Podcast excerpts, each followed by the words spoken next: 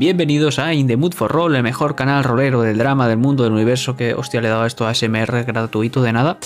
Y hoy, ¿a qué vamos a jugar? Hoy vamos a jugar a Raven. Eh, aún me acuerdo del chiste que hiciste el otro día, Jack, no hace falta que lo pongas. Raven de Daniel Espinosa y Shadowlands. Hoy estamos todo el grupito, hoy se viene dramita, del bueno, como siempre. Y bueno, eh, mientras nuestro querido Gabriel versión Hulk se va poniendo, voy presentando a los demás. a nuestra querida Roxanne, interpretada por Cometa. ¿Qué tal estás hoy? Hoy, qué pregunta más concreta. Eh, bien, gracias. Yo he venido aquí a dar palmadas. Ya he cumplido mi función, creo que me puedo ir porque me da miedo hoy porque sé que a Roxanne le van a pasar cosas y no sé si quiero que le pasen. Y ya me callo. Últimamente están pasando muchas cosas. Y nosotros le pedimos a Jack más chicha para ti, o sea que hoy te van a pasar muchas cositas. Y bueno, el, el causante de todos nuestros dramas y nuestra desesperación, Jack, voz tenebrosa, ¿qué tal estás? Causante, me gusta ese nombre de causante. En derecho sucesorio, el causante es el que se muere, el que testa y el que deja los legados. Así que me, gusta ese nombre. Muy bien, eh, deseando darle caña a Roxanne, a la trama, y vamos a apretar un poco en la trama principal. Yo creo que hoy podemos acabar la primera parte del acto 2. Así, así vamos. Están pasando muchas cosas, están pasando muy rápido. así que eh, vamos a ver cómo concluye esto. Habrá tiradas. No prometo que vayan a salir bien. Ya solo nos quedan 50 sesiones más para acabar la campaña. Ya estamos a nada.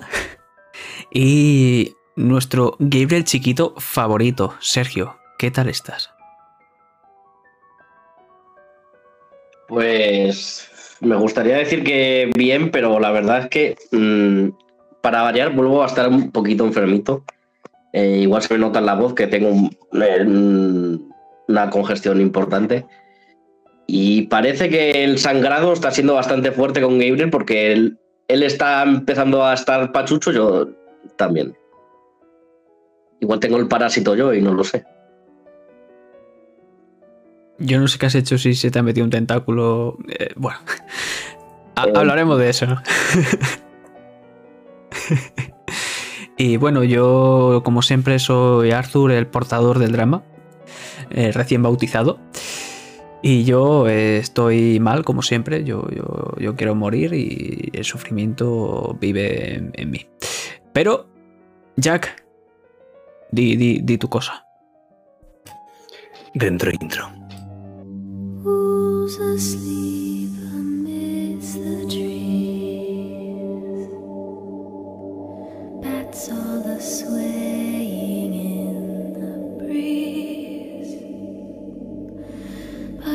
Soul lies anxious, wide awake,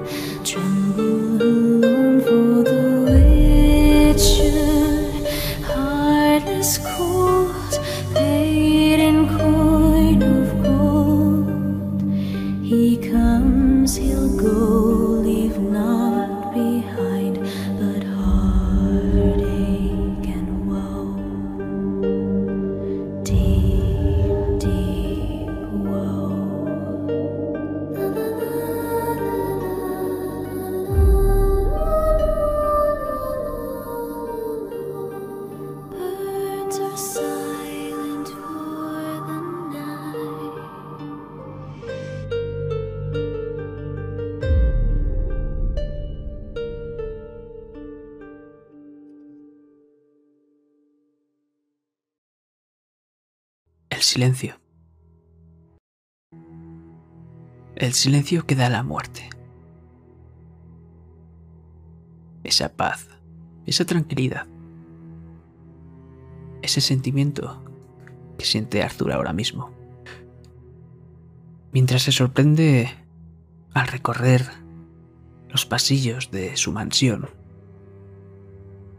viendo que no toca el suelo y acompaña a esa sombra que ahora puede percibir una túnica. Va hacia esa maldita biblioteca y se asoma por esa barandilla viendo como abajo dos chicas calcadas, idénticas, una copia de la otra, discuten y una de ellas acaba tirada en el suelo llorando, desconsolada, hasta que llega Gabriel con sus palabras, con ese abrazo que reconforta.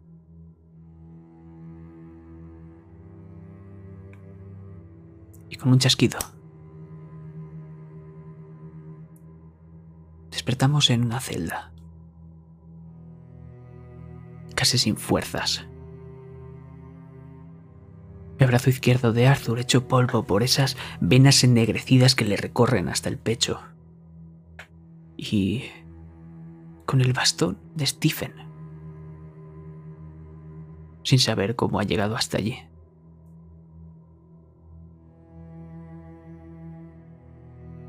Habla con el doctor después de salvarle la vida. Y a cambio de información sobre Rebecca Usher, hablando sobre la causa de la muerte, esa enfermedad que desencadenó rápidamente su empeoramiento por esas reliquias que trajeron de una expedición. Para luego ver cómo entra Gabriel y más tarde Lord Ponover. Y se nos queda esa pequeña y corta frase grabada. No indaguéis más.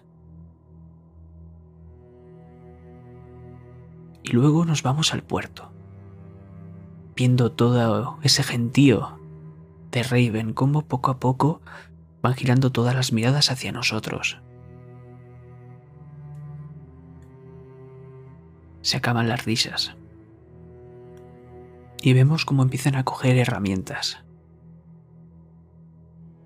Pero una carrera entre hermanos los despista rápidamente para llegar a la sociedad de exploradores. Y allí encontrarnos con Elisa, Elisa Sargent. Y después de ese encuentro bastante especial entre Gabriel y Elisa. Nos vamos a esa sala de reuniones de los mecenas, de los exploradores de la sociedad, para ver que el libro de la expedición del 89 parece que han sido arrancadas esas páginas por lo que habrá que investigar en tres posibles diarios. El de Rufus, Rebecca Philip. Pero... Después, viendo esas sillas como están distribuidas. Teníamos las casas, la de los fundadores, Usher, incluso la de Corpus. Y las demás, los Tamerlane, etc. Pasamos al museo con una pequeña guía para descubrir esa, ese arma de fuego, donde en la descripción ponía algo extraño. Encontrada en Tebas del continente perdido un antiguo nombre de Raven. Y después, Gabriel, encontrando tres objetos. El último de ellos faltaba, la Biblia profana, descubierta por Robert Corbus. Su localización, Sion. mientras hace más averiguaciones, Gabriel, escuchamos como el gentío de Raven, ya armados, se quedan frente a la puerta y Arthur las abre de par en par. Y vemos una primera figura de Stephen Corbus, que cuando le toca el sol se desvanece, viéndose a un Arthur Corbus dialogar con este gentío, para luego hacer lo que mejor se le da, escapar en el mejor momento.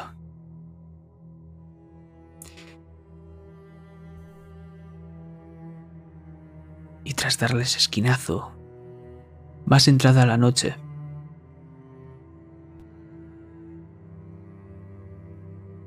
desolación, la desesperación y la tristeza.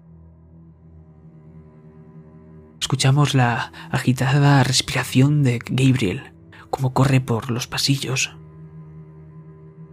mientras le da la mano a Emily, cálida, esperanzadora, hasta que esa calidez desaparece para tornarse en oscuridad, en frialdad, en ese tentáculo que Marcela empieza a rodear su brazo, subiendo por el cuello hasta hacer que abra la boca e introducirse por ella, abandonando a Emily, posiblemente para siempre.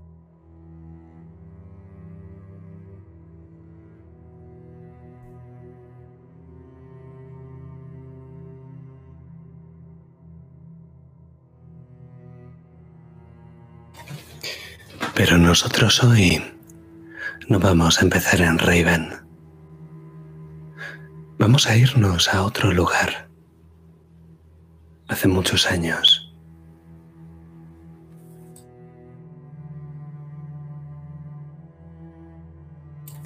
Y es frío, lo primero que sentimos aquí. Aunque pronto nos damos cuenta de que a pesar del frío de diciembre, la ciudad está llena de vida.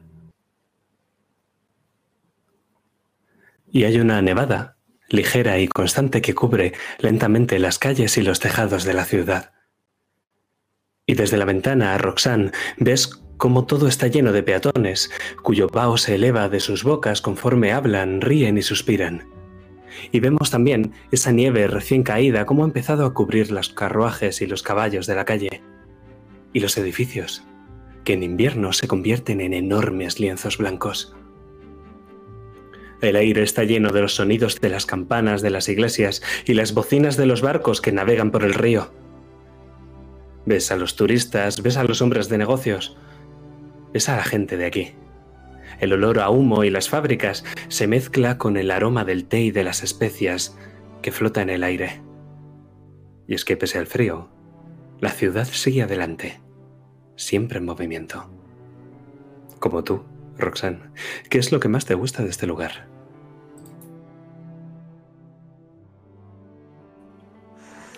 De este lugar lo que más me gusta es su olor.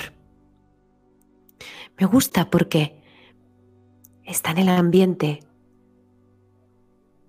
La leña de este sitio se mezcla con la de las especias en la calle. Huele a patatas asadas. Huele a hogar.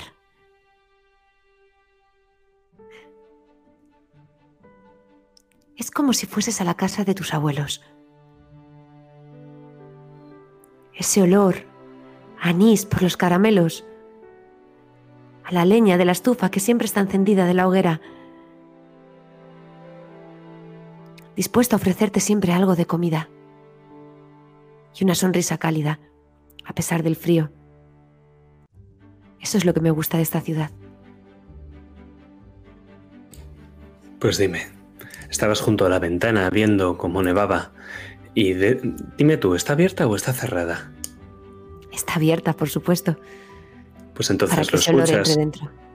Lo escuchas justo abajo con un cencerro. ¡Castañas! ¡Castañas asadas! ¡Las mejores de la ciudad! Doy un respingo. Me aparto del alféizar de la ventana, apoyándome, buscando un lado y a otro. ¡Padre! ¡Padre! Pero no es tu padre el que aparece, sino el mayordomo. ¿Y mi padre? En su despacho, como siempre, Lady Corvus. Mataría por unas castañas asadas. Dile que vengo ahora. Pero, Lady Salgo Corvus. corriendo hacia la puerta. Salgo corriendo, ni siquiera cojo abrigo. Y uno de mis tirabuzones, que iban enganchados en un semi-recogido, cae. Porque no quiero dejar ni de oler esas castañas ni de escuchar ese cencerro. Salgo, abro la puerta de la calle y, casi derrapando, deslizando con el hielo, vuelvo porque no he cogido ni un par de monedas siquiera. Y vuelvo a entrar gracias que he dejado esa puerta abierta. Rebusco en el mueble de la entrada. Hay una pequeña cajita en la que siempre hay unas monedas que guarda mi padre para la propina del que nos trae la leña de nuestra chimenea. Así que abro la caja, rebusco, cojo un puñado y otras tantas caen fuera. Mientras esta vez voy a salir corriendo y me acuerdo de que el suelo puede resbalar. ¡Señor! ¡Señor! Ve al señor de las castañas que ya está a punto de doblar la esquina. Sí, hija, dime. Por favor, querría un cucurucho de castañas. Claro que sí, ven aquí. Y Roxanne va con mucho cuidado, pero al mismo tiempo quiere ir corriendo. Levanta su falda, que no es negra, es verde como sus ojos. Es una tela de terciopelo que sube holgada hasta su cintura, ciñéndose y haciendo remarcar una figura que afloró en la última primavera. Acaba en un pequeño cuello con volantes y un camafeo del mismo color que sus ojos y el vestido, verde esmeralda. El semirrecogido que deja esos tirabuzones al aire con un lazo del mismo color. Mm, se cuentan las monedas. ¿Me daría para dos? Claro que sí, hija. El segundo te lo regalo. Muchas gracias. Tú eres la muchachita que se acaba de mudar a esa casa, ¿no? Sí, Muy bien. Pues espero que te guste la ciudad, hija. Diciembre es una estación preciosa. Dice mientras te da las castañas y notas el calor que el papel del periódico traspasa hasta tus manos. claro que lo es. A mí me encanta diciembre.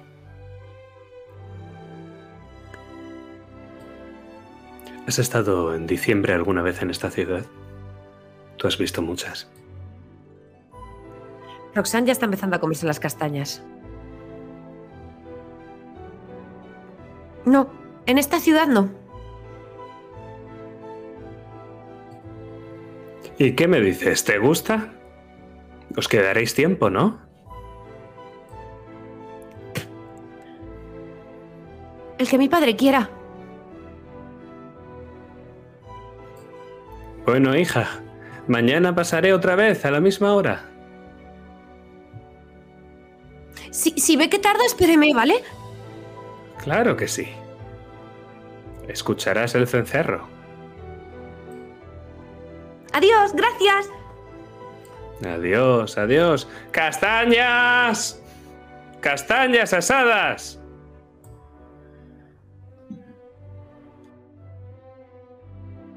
Y podemos ver cómo esas pisadas que ha ido haciendo Roxanne en el suelo se van cubriendo de cáscaras de castañas, porque no puede esperar a pasar a casa y comérselas tranquila. Y ahí, justo al lado del portal de la casa, ves a un chico joven, muy bien vestido, o por lo menos elegantemente vestido, solo que su traje está raído. Tiene un estuche de un violín a los pies en el que hay varias monedas, y el chico coge el violín y empieza a interpretar una canción. La gente pasa por su lado, le sonríe, le deja algunas monedas y él hace un asentimiento con la cabeza mientras sigue tocando. Está justo en tu portal, al lado. Y Roxanne se para a escuchar. Se para a escuchar absorta, aunque podríamos ver la punta de su nariz y de sus mejillas rojas. Ha salido simplemente con el vestido, no ha cogido nada de abrigo. En contraposición a las manos que ahora mismo le están ardiendo de sujetar ese cucurucho. Mientras el otro se la amontona con las cáscaras y con las monedas que le quedan en la mano. Cierra los ojos y casi que podríamos ver debajo de ese largo vestido cómo estaba en medio de puntillas, moviéndolos al son de la música, como si estuviese bailando. Como si la vida para ti fuera un pentagrama y tú no fueras más que una clave del sol. Estás acostumbrada a ver a gente muy distinta Roxanne.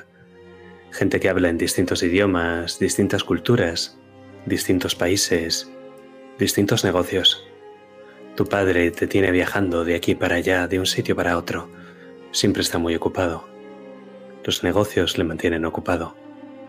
Desde que el abuelo murió y tu padre heredó sus negocios, no habéis parado de mudaros.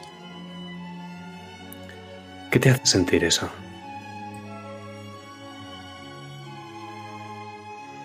Me gusta. Me gusta porque me hace sentirme pequeña y grande a la vez. Me hace sentir que hay tantas personas en este mundo, tantos lugares desconocidos, tantos secretos que están esperando ahí a que los descubramos. Y a la vez me hace sentir grande porque a toda la gente que conozco no conoce tantos lugares como yo. Y eso me hace sentir afortunada.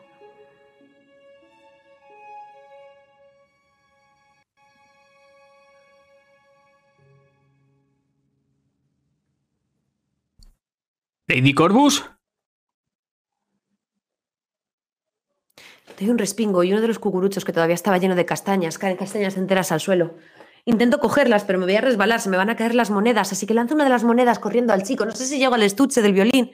Eh, eh, sí, sí, sí, estoy aquí. Llego rápidamente y ves como en mi mano llevo uno de tus abrigos, de los cálidos. ¿Cuántas veces se lo tengo que decir, señorita? Debe abrigarse cuando salga, y solo cuando su padre lo permita. ¿De acuerdo? Ah, es que el señor de las castañas se iba. Mírese sus dedos. Están completamente rojos. ¿Cómo quiere coger las castañas así? Me quito los guantes. Póngaselos, anda. Y su padre la espera. O sea que... Volvamos a casa. Y no se olvide de lo más importante. Y como si fuese un cucurucho de castañas, te pongo una bufanda. Se va a resfriar. Hágame caso. Y no haga esperar a su padre. Roxanne le sonríe y cuando le está ofreciendo esos guantes, a modo de intercambio, no para que se los sujete, sino de verdad, le está ofreciendo uno de los cucuruchos de castañas que le sobran.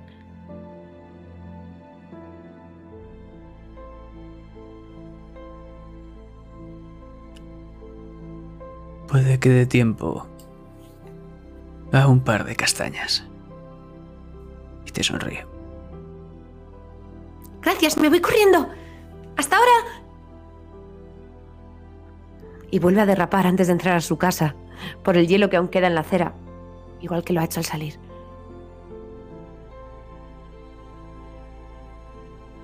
Y voy directa a buscar a mi padre.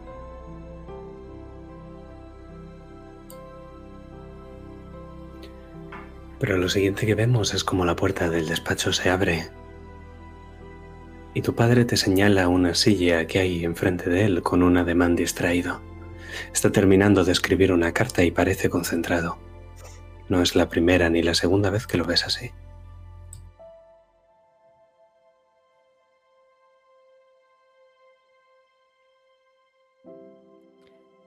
Roxanne se sienta en esa asiento que le señala y coge un trocito de su vestido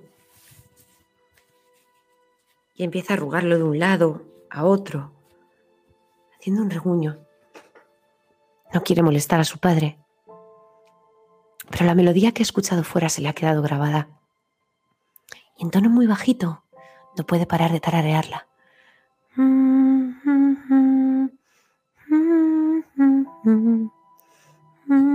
Roxanne.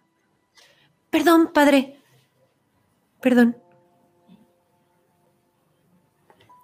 Tu padre sigue con la pluma escribiendo con tinta palabras en el papel secante y con la otra mano se está fumando un puro que está casi consumido y apesta toda la habitación. Cuando termina de escribir, te mira conforme lee el papel por encima, dirige la mirada hacia ti, la devuelve al papel y lo dobla en dos veces. Roxanne, tengo algo que decirte. Sí, padre. No es fácil para un padre hacer esto, pero en ocasiones la vida nos coloca en posiciones en las que se nos obliga a tomar una decisión difícil.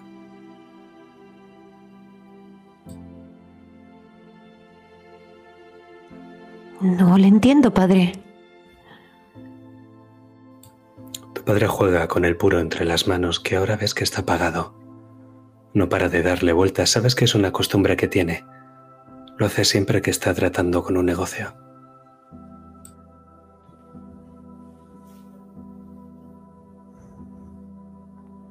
¿Nos mudamos de nuevo?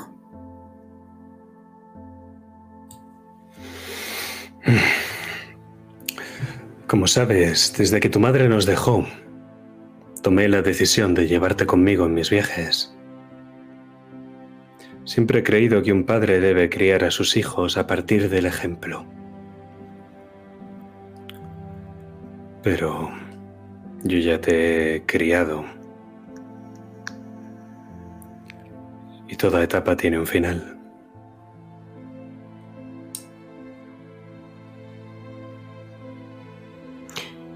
El ceño de Roxanne se frunce y esos ojos verdes no paran de mirar a su padre, como si negase con sus propios globos oculares, como si estuviese leyendo esa carta sin verla. ¿Qué está queriendo decir, padre? Coge la carta y la mete dentro de un sobre.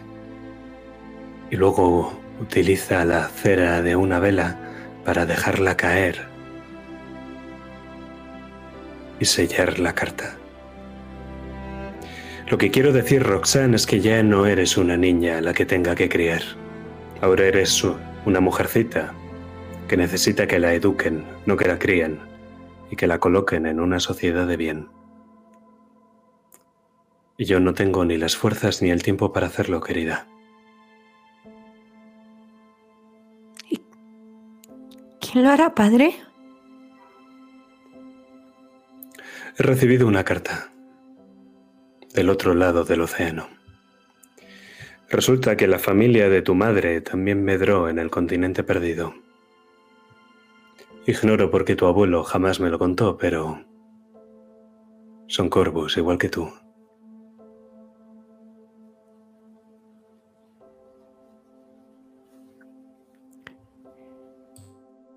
¿Me va a enviar allí?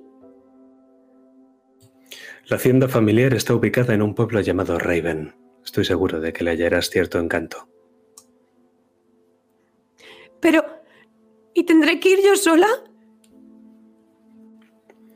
Eso me temo. Jack tiene que quedarse aquí para seguir cuidando de mis negocios. Miro la puerta como si esperase ver a Jack. Pero eso no es justo, padre. Roxanne, los dos sabemos que no puedes pasar la vida siguiéndome de aquí para allá. Eres una señorita que necesita sentarse.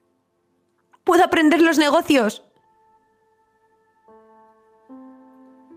Sí, pero no quiero que lleves esa vida. Y cuando seas mayor para decidir, podrás decidirla por ti misma. Roxanne se levanta haciendo un sonoro ruido en la butaca en la que estaba sentada. Pero ahora decides tú por mí, ¿no? ¿Es eso?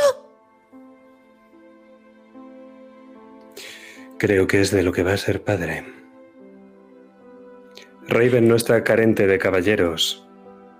Tu tío Philip menciona a un tal Dr. Lee. Es joven y soltero.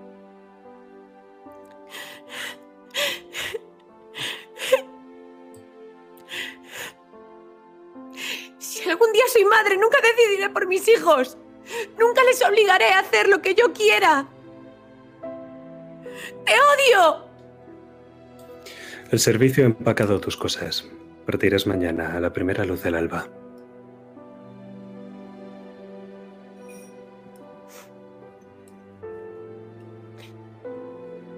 Roxanne se seca las lágrimas con el puño de su vestido. Si eso es lo que quiere, padre.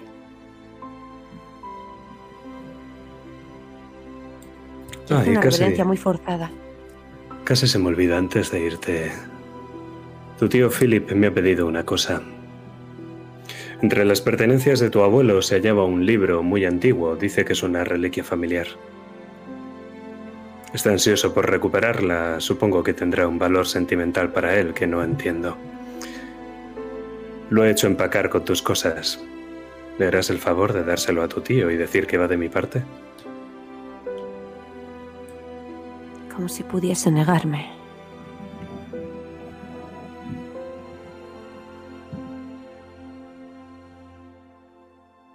Sí.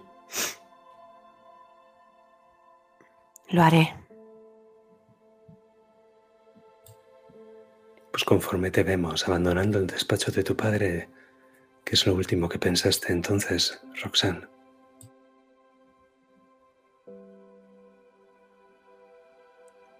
Lo último que pensé entonces es que ojalá se hubiese muerto él y no mi madre. Y es que este diciembre parece un poco más frío ahora, ¿verdad?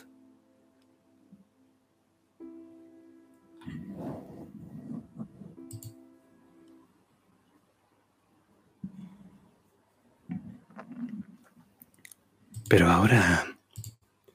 La noche. Porque cuando volvemos a Raven y a la mansión Corvus, vemos que la luz de la luna está desterrando parcialmente la oscuridad de este establo y nos arranca algunos brillos plateados de una pequeña puerta de un color gris claro.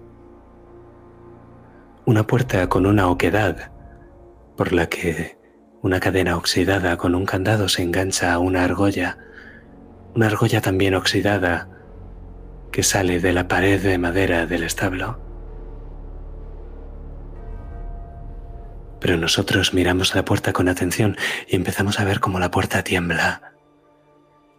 Y escuchamos unos ruidos metálicos de golpes al otro lado de la puerta hasta que ésta se abre.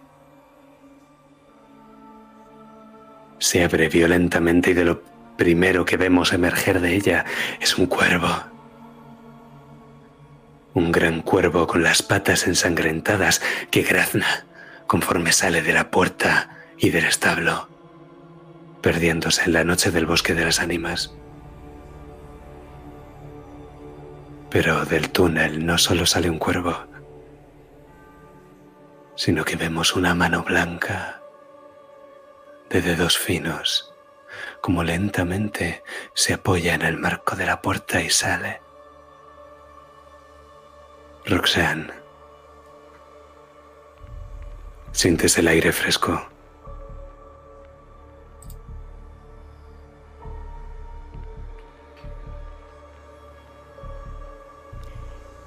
Siento el aire fresco y me cuesta creer lo que estoy viendo.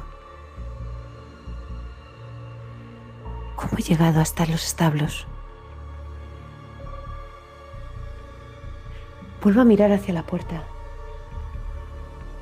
y vuelvo a girar la cabeza, mientras frunzo el ceño y mis ojos verdes se mueven muy rápido de un lado para otro, como leyendo una situación que no tengo delante ahora mismo. Y pienso en esa tumba, vacía, llena de gusanos. Y en eso que dicen que Stephen estaría en su tumba.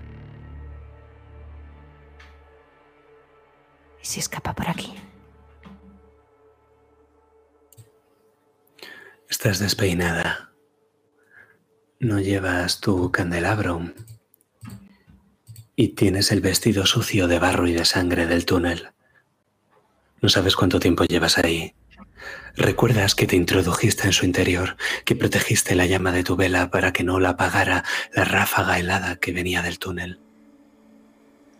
Pero recuerdas que en algún momento la vela se apagó. Y entonces, oscuridad, el graznido de un cuervo y el gruñido de un gato.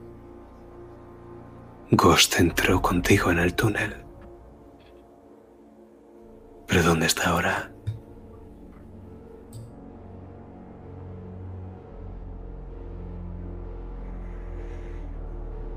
Lo llamo en voz baja. Ghost. Pss, pss, pss. Pequeño.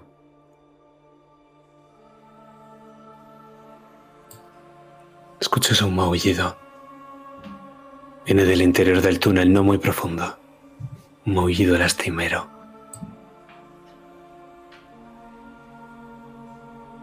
Sigo el sonido.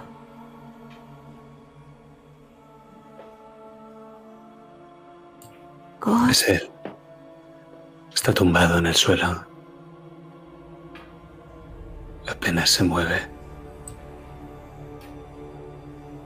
¿Está herido? Te acercas y cuando lo haces, el gato gira la cabeza hacia ti y ves que ya no tiene un ojo. Y a ti se te ha vuelto a abrir el arañazo de la mano derecha. Y mientras tú sangras profusamente por la mano, él llora lágrimas de sangre.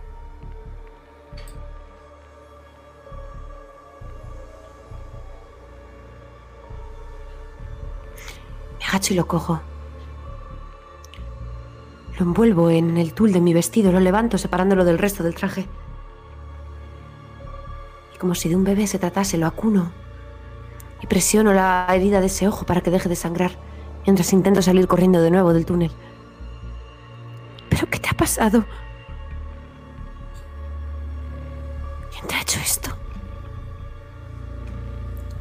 Sales del túnel y llegas al establo, esa construcción techada que deja el espacio con el pasillo y a los lados los eniles donde podrían caber caballos o material, herramientas, el aparejo de los animales y la jardinería.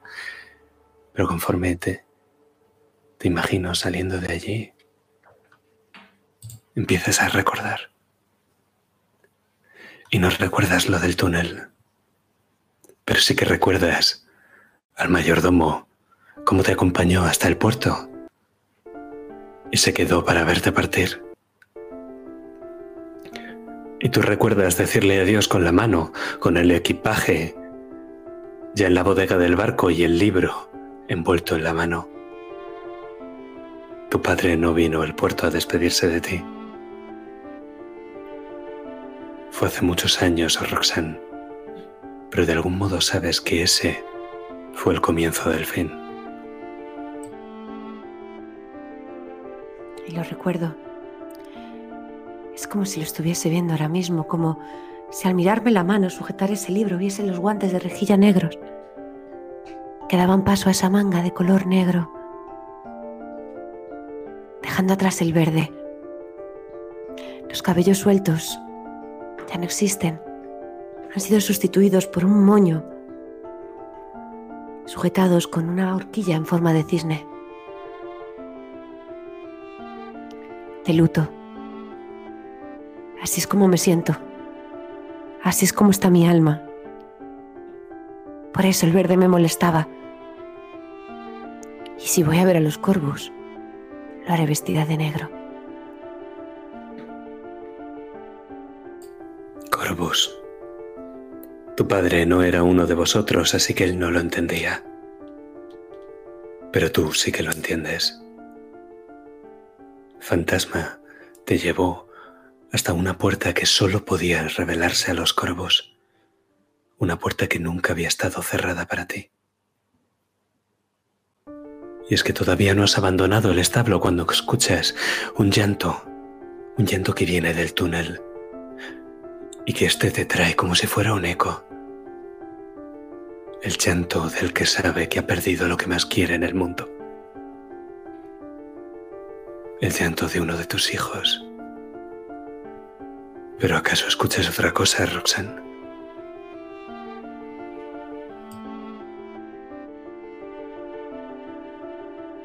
Ya no lo sé si es en el túnel o es en mi cabeza, ya no sé lo que estoy escuchando.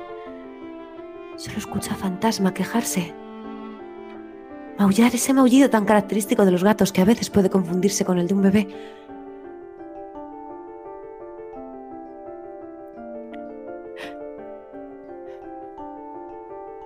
¿Gabriel? Está lejos mucho. Tendrías que volver a adentrarte en el túnel.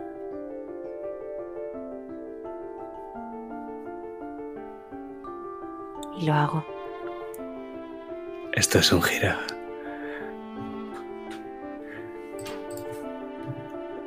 Si lo he Son- hecho por un gato. Son dos dados de niebla.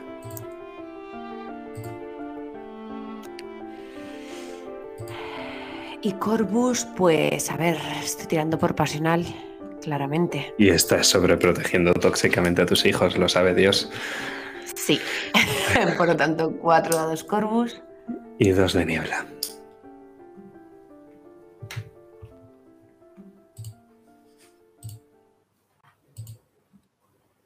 Uh. Perfecto. Los cuervos y los gatos se comen entre sí.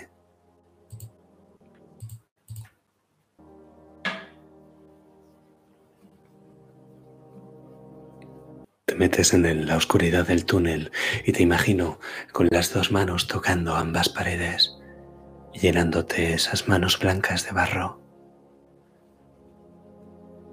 Del barro de ese túnel serpenteante que podría haber sido cavado por un gusano.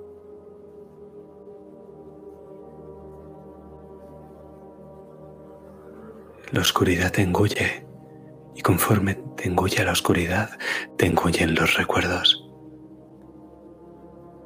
Has recordado algo, es cierto, pero todavía te falta mucho, Roxanne. Hay llanto en tu pasado. Hay llanto y una marea de niebla que te impide recordar lo que era tu vida antes de que nacieran tus hijos. Antes de que naciera Arthur. Pero ya no escuchas al cuervo.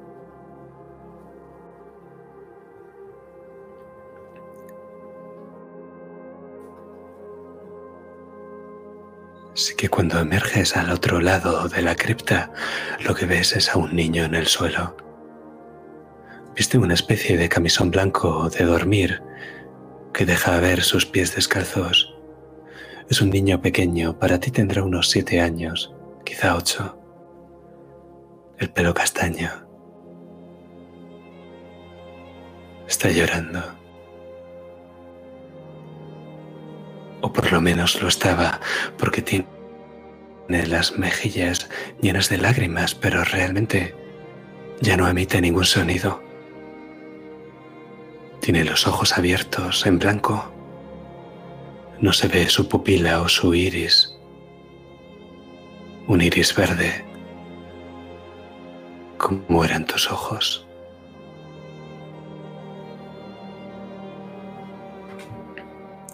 Pero es que tu hijo no está solo, Roxanne. Junto a él hay un hombre alto y vestido de negro. con un sombrero de copa y una gabardina negra. Está justo detrás de él. Gabriel, con los ojos en blanco, mira hacia el túnel del que tú emerges. Y la puerta se ha abierto para ti. Pero tú al otro lado del túnel Conforme emerges hacia la cripta lo ves a él. ¿Qué haces, Roxanne? Corro hacia mi hijo.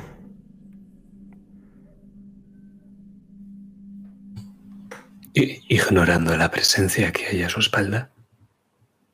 Ignorándola completamente.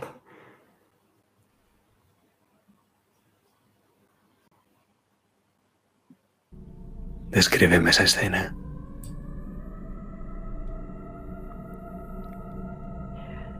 Porque una madre cuando ve a un hijo sufrir, no ve nada más.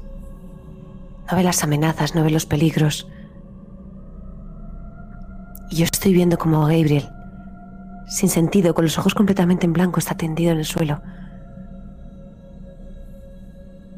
Así que corro hacia él su camisón blanco contrasta contra el mío negro. Al ponerse encima de mi regazo cuando me tiro de rodillas a su lado, cogiendo su cabeza y llevándola hacia mis rodillas, para hacer que vuelva en sí. En cuanto lo tocas, él se derrumba entre tus brazos, como si estuviera esperando a que lo acunases. Pesa poco, muy poco, y su piel está tan pálida y cérea como la de un muerto. De hecho, está tan frío, con ese frío de Raven húmedo y mojado que cala hasta los huesos, que apenas escuchas que respire. Gabriel, Gabriel, Gabriel. El espectro ya no está ahí, Roxanne. Estáis tu hijo y tú. Le di unas pequeñas palmaditas en, en las mejillas esas que todavía están húmedas. Gabriel, ¿qué le habéis hecho? ¿Quién ha sido? Gabriel, Gabriel, cariño, cariño. Gabriel, despierta, por favor. Emily. Gabriel.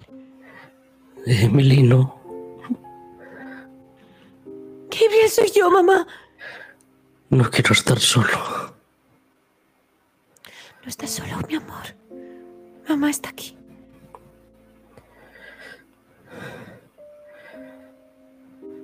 Quiero a Emily. Te odio.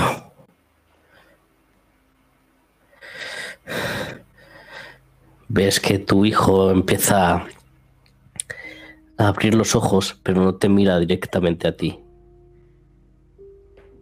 Mira hacia otro lado del túnel.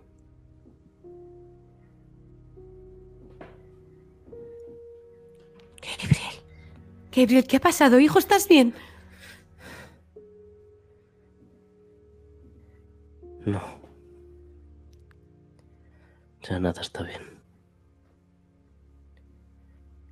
¿Qué hacías aquí abajo? Ayúdame. Ves como tu hijo es reincorpora a duras penas.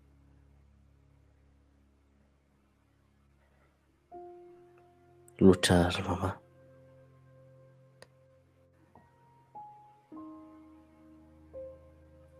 ¿El qué, hijo? No te he oído. Da igual.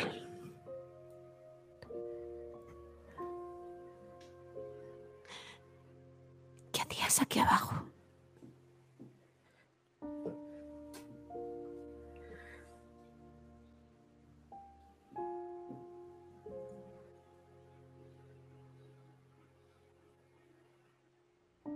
Luchar. ¿Luchar contra qué? ¿Contra quién?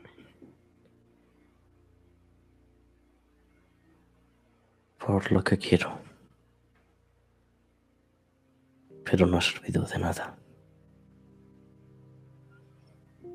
Ya nada importa. Gabriel. Gabriel, mi amor, mamá está aquí para lo que necesites y si me hablas con enigmas, nunca podré ayudarte. Nunca vas a poder ayudarme. Tú no puedes ayudarme a recuperar lo que más quiero, mamá.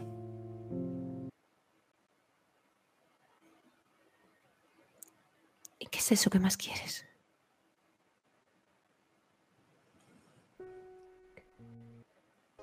Algo que estaba dentro de mí.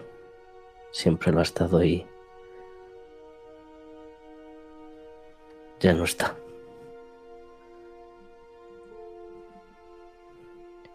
Te mira. Es como si sintiese un vacío infinito y aterrador. Llora.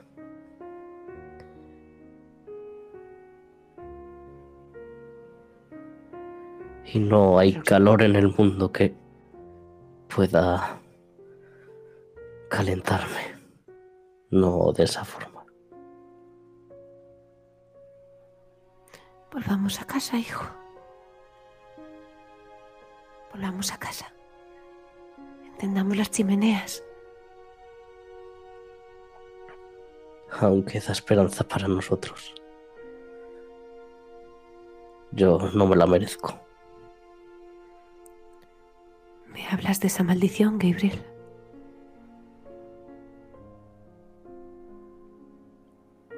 En lo que menos podía fallar, he fallado. No hay vuelta atrás.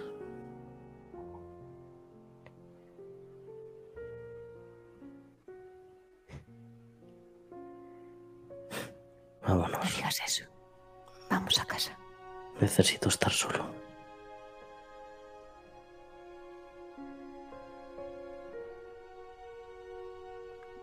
Y Roxanne, por un segundo, piensa en decirle a su hijo lo que tiene que hacer. Pero por alguna extraña razón, por esos recuerdos que la han, avasallado en el túnel, por esa niebla que ha tenido que atravesar, recuerda unas palabras en su cabeza. Si algún día tengo hijos, no les diré lo que tienen que hacer. Está bien, Gabriel. Está bien. Te dejaré solo. Pero recuerda que estaré aquí siempre que me necesites. Que nunca estarás solo.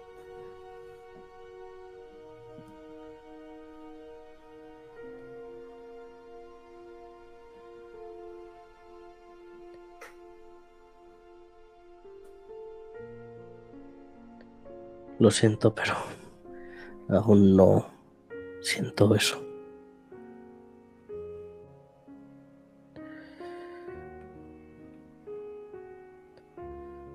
Necesito tiempo. Y quién sí sabe si una soga. ¿Cómo? Nada. Vámonos. Por favor. Necesito salir de aquí.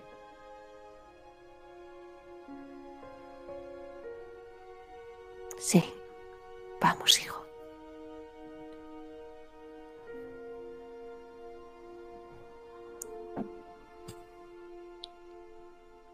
Así ambos, madre e hijo, retoman ese túnel que asciende hacia el bajo de la mansión Corvos y nosotros los vemos desaparecer en la oscuridad de ese túnel de losas blancas. Pero por ahora nosotros nos vamos de aquí.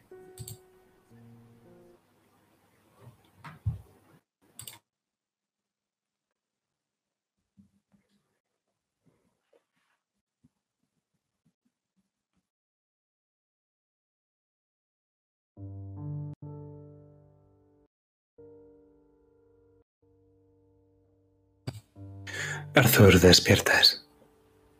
Despiertas y es bastante tarde para lo que sueles despertar o, para lo que la enfermedad suele despertarte.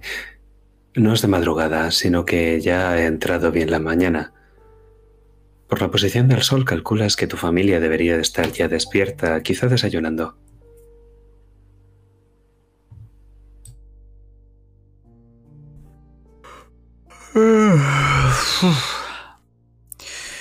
La verdad es que ayer fue bastante agobiante el día. Me despejo, hago mi rutina de siempre y me miro al espejo por última vez, enfundándome unos guantes negros y poniéndome bien las mangas. Me gusta romper con las costumbres y dejo el espejo tapado por esa nueva tela. Abro la puerta y por el rabillo del ojo miro por última vez el espejo para cerrarla y empezar a dirigirme hacia el salón. Y desde el salón se puede escuchar un sonoro clac, clac, clac, hasta que la puerta se abre y volvemos a ver ese bastón de cuervo asomando. Buen mediodía, supongo. Mientras bajabas has escuchado una conversación. Esta es la voz de tu madre, es una voz que conoces y la otra que no logras ubicar del todo hasta que la ves. Están tomando el té. Y así es como descubrí lo que los zulúes beben en lugar del té. ¡Qué interesante! Nunca lo hubiese imaginado. Se aprenden muchas cosas fuera de este pueblo. Oh, Lord Corvus se levanta de la silla. ¿Cómo se encuentra? En casa nos tiene a todos muy preocupados. Mierda. ¡Hijo! Eh, disculpad la demora. Eh, bastante bien, Lord Usher. ¿Cómo se encuentra usted? Estupendo, es una mañana espléndida, pero... ¿No se había desvanecido? No será la peste, ¿no? He oído que ha vuelto a Raven y uno nunca termina de librarse de las peores enfermedades, ¿verdad? No se preocupe, simplemente quedé exhausto. ¿No Oh, lo no, sabe, no, no, no. Lady Corvus? Por su cara veo que no tiene ni idea. Nada más enterarnos de su desvanecimiento en la clínica del Dr. Smith, mandé a mi cochero con recado a la mansión Corvus. Pensé que para bien o para mal la familia debió saberlo. ¿No le llegó el mensaje? ¿Arthur? Mi cochero habló con su pequeño. Pero bueno, es una ¿Con suerte que- Gabriel? Lady Corvus. Es una historia larga, mamá. Después te cuento. Una historia Pero- muy larga, ¿eh? Mire, Lord Sí. Si me permite un consejo, no tenga hijos. Son unos desagradecidos. Brindo por ello, dice mientras levanta su tacita de té. Y, Y, Roxanne bueno, le sigue. le agradezco la ayuda prestada, Lord Usher. ¿Cómo se encuentra su hermana y su padre? Estupendamente, aunque con esta enfermedad suelta nunca se está del todo seguro. Además, es bien sabido eh, en la medicina moderna que aquellos que tienen un mayor contacto con los enfermos son los primeros en contagiarse. Y usted, Lord Corvus, es un asiduo visitante del hospital. ¿No es así, Lady Corvus? Sí, le gusta ir bastante por allí. Pero. Pero tú no estás en contacto, ¿verdad, cariño? Con. Con nada contagioso, No, ¿verdad? simplemente de vez en cuando, si me hago algún rasguño o lo que sea, Grace me cura.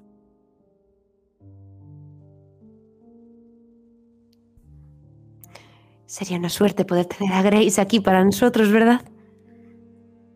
Está muy ocupada en el trabajo del hospital. Lamentablemente, apenas le deja tiempo para ocuparse de otros menesteres de menor relevancia. No como a usted, por lo que veo. Disfruta de mucho tiempo libre. Es la suerte que tengo. Mi profesión es una meramente coyuntural. Cuando yo no tengo que trabajar, es porque ustedes están a salvo. Y cuando yo trabajo es para mantenerles a ustedes a salvo. Realiza un gran servicio a Raven y a todo el mundo. Por supuesto que sí, pero ya sabe que a veces los peores zulúes se esconden muy cerca. Esto es un giro. La conversación con Adam Musser lo es. La amenaza es que Adam Musser acabe descubriendo algo de la familia Corvus que no queréis que sepa. Ahora mismo estáis dos en la sala. Gabriel, ¿quieres llegar en algún momento a esta conversación o no te interesa estar en esta escena? No. De acuerdo. Pues vosotros me diréis si queréis que uno sea quien lleve el peso de la conversación o queréis hacer una acción conjunta. Puedo matarlo. si te sale un giro favorable, puedes hacer lo que te dé la gana. Vosotros me decís. ¿Una acción conjunta te refieres a que uno tire y el otro le ayude o...? O sea, siempre va a tirar uno y el otro va a ayudar. Eh, La diferencia es que si decís... La diferencia es que de una forma se pueden sumar tendencias y de la otra forma no. En las acciones conjuntas... ¿no? Sí, eso es. En la acción conjunta se pueden sumar tendencias. Entonces, ¿queréis hacer una acción conjunta? Pues, ¿quién de vosotros va a tirar? ¿Y qué personalidad va a usar para hacerlo? Yo, claramente. ¿Vas Voy a tú? ser creativo. Porque justo después de este té, voy a ir llevándole, enseñándole un poco la casa, pero las zonas que yo quiero, como por ejemplo enviarle por el jardín, empezar a hablar allí y meter un poco de, de charla, un poco que sea de paja, que rellene, pero que no dé nada de información. Venga, muy bien. Son dos dados y... Y yo es que sumo dos ¿Por qué sumas dos? de creativos. Iba a tirar por creativo y sumamos. No. Sumáis tendencia, no personalidad. Anda. Si creéis que aplica la tendencia de estar sobreprotegiendo tóxicamente a tus hijos o aferrarte a la vida, eh, Sí. sí. ¿Y c- y cómo crees que estás colaborando en esta acción conjunta, Roxanne, como para que aplique esa tendencia? Pues mira, estoy colaborando de tal manera que eh, apostillo todo lo que dice Arthur, incluso lo adorno todo con mucha más floritura, pues como por ejemplo, eh, si ve el despacho que se ha montado Gabriel ahí para tratar a su madre porque se piensa que está loca, ese tipo de cosas de las oculto, sé lo que son, o a lo mejor no sé lo que son, pero sé que a este tipo es mejor que no lo sepa. Entonces, por sobreproteger que no se pueda pensar cosas que no son de mis hijos, eh, me invento las historias que haga falta. Le dice Venga, un. Se ha quedado buen día. Lo veo de aplicación. Serán cuatro dados entonces.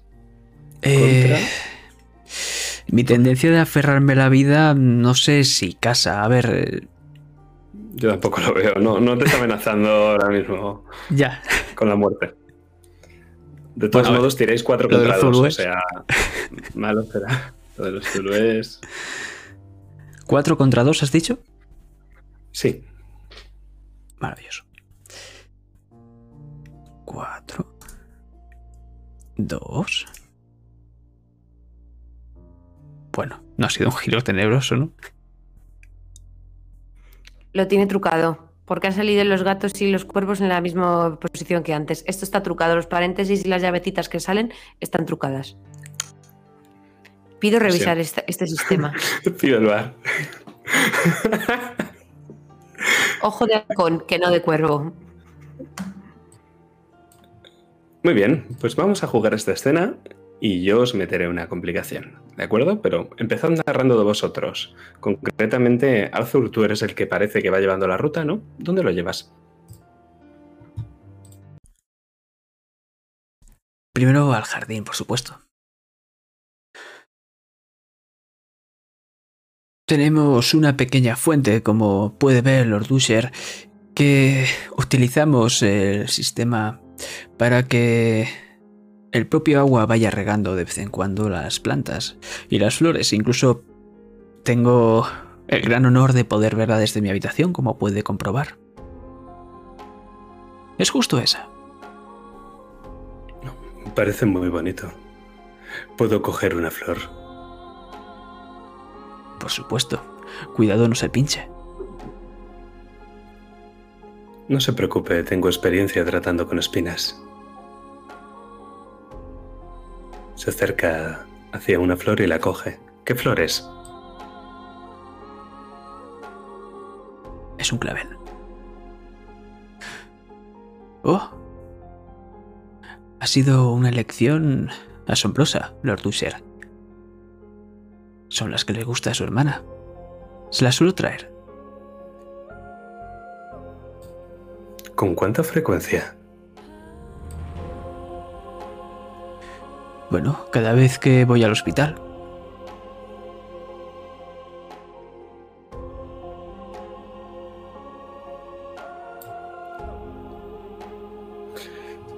Un jardín encantador. ¿Continuamos? Eh, Por supuesto.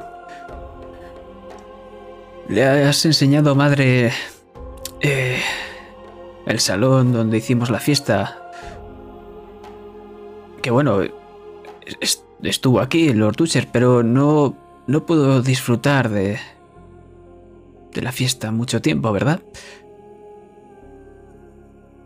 Se fue demasiado rápido. No, no, yo no. Yo no vine a la Oh, fiesta. Disculpe. Es cierto, usted no estaba. ¿Cómo olvidarlo? Claro. Ojalá haber estado. Me han dicho que fue un acontecimiento memorable. Creo que usaron esa palabra para describirlo, Lady Corvus. Puedo asegurarle que pasará mucho tiempo hasta que se olvide esta fiesta en Raven. De eso no cabe duda. He oído que la familia tiene ciertos problemas y al igual que hice con Arthur como prueba de la amistad duradera que deseo mantener con él, igual que hace mi hermana, me ofrezco a solucionar cualquiera que sea de los problemas que tenga la familia Corvus.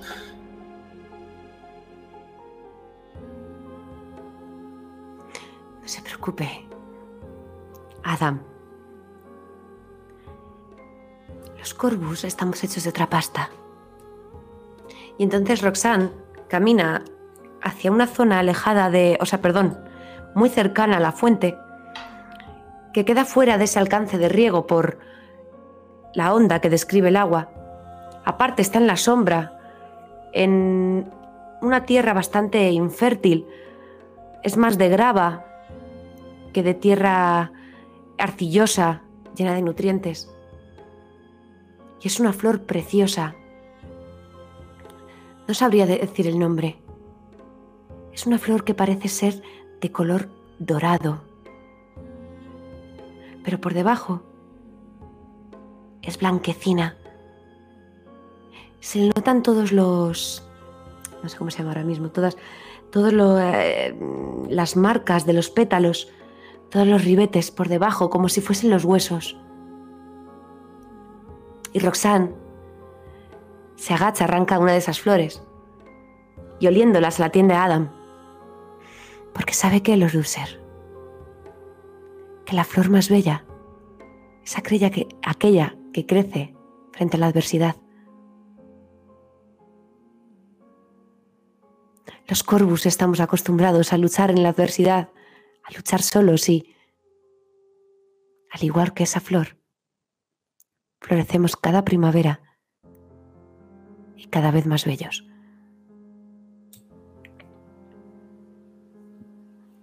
Desde luego, de la belleza no tengo que creérmela solo de palabra.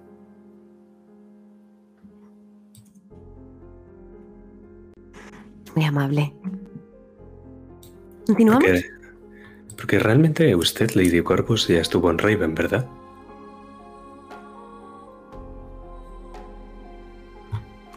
Off-roll. No recuerdo absolutamente nada todavía, ¿verdad? ¿Recuerdas lo que el túnel te ha hecho recordar?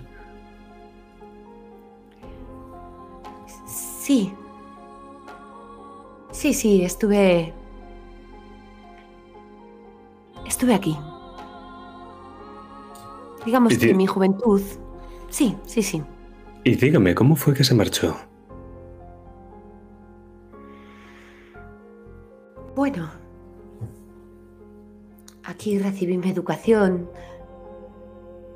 y todo lo que sé hoy en día lo aprendí la mansión Corbus, pero yo fui criada en el antiguo continente. Tantos lugares, como usted dice, de haber visitado. Visité de niña por, por el trabajo de mi padre, ¿sabes? Se mudaban mucho, muchos negocios. Ah, ahora que lo pienso, no se va a creer a quién me encontré en mis viajes. En una de las colonias, nada menos otro Corvus. Tenía su mismo apellido. Estoy, se- Interesante. estoy seguro de que su familia, bien en las colonias, bien en el viejo continente, les echa de menos. ¿No se han planteado nunca volver? Acabamos de llegar.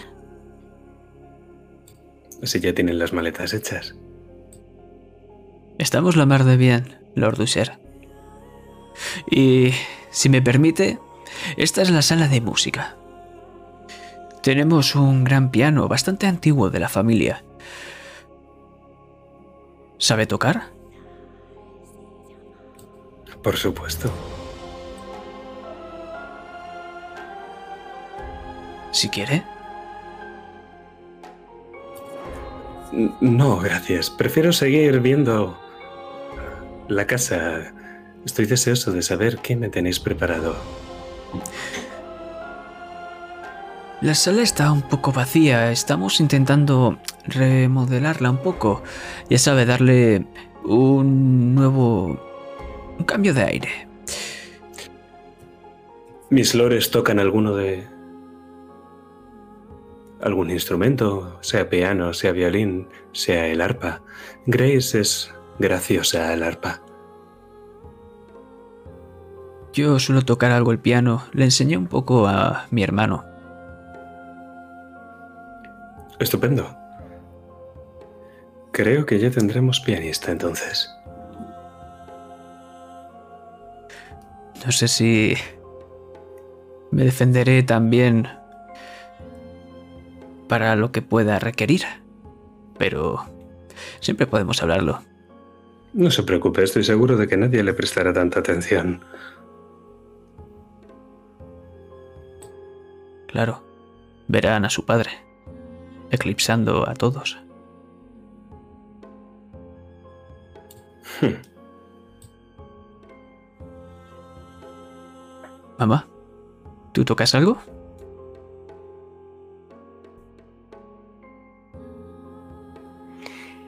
Las palmas, hijo. La percusión corporal es muy importante. Aprendí en uno de los viajes con mi padre. Y yo de los zulúes.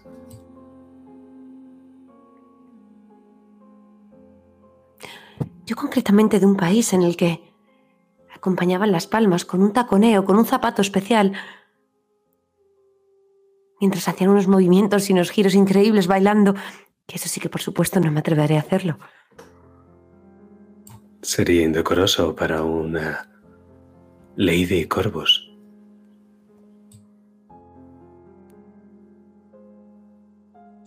De todos modos, creo que este es el mejor lugar para hacerlo.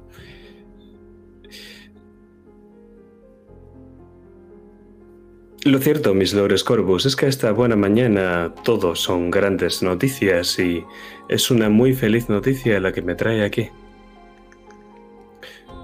En nombre de los User, me complace anunciarles mi más cordial invitación al feliz enlace que tendrá lugar muy pronto. Oh, pensaba que marchaba otra vez a la guerra contra los Zulúes.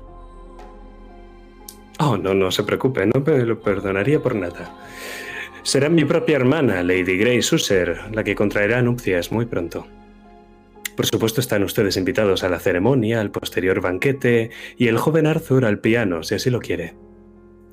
La unión ¿Al qué? que oficiará... Que se Agarro oficiará a en la, Arthur del brazo. en la parroquia del la mano. padre Renel. Todo Raven estará invitado. Será un acontecimiento. ¿Y puede saberse quién es el afortunado que desposará a la joven Grace User? Oh, ¿no lo he dicho? El feliz novio será Lord Adolf Montresor, el sheriff de la ciudad. Pero si el pobre no sale de su casa, a Ah, lo mejor tiene la peste. ¿Quién sabe? Estoy seguro de que se recuperará si hacemos la suficiente fuerza para ello. Resulta increíble, ¿verdad? Nos ha cogido por sorpresa a todos. A mí el primero.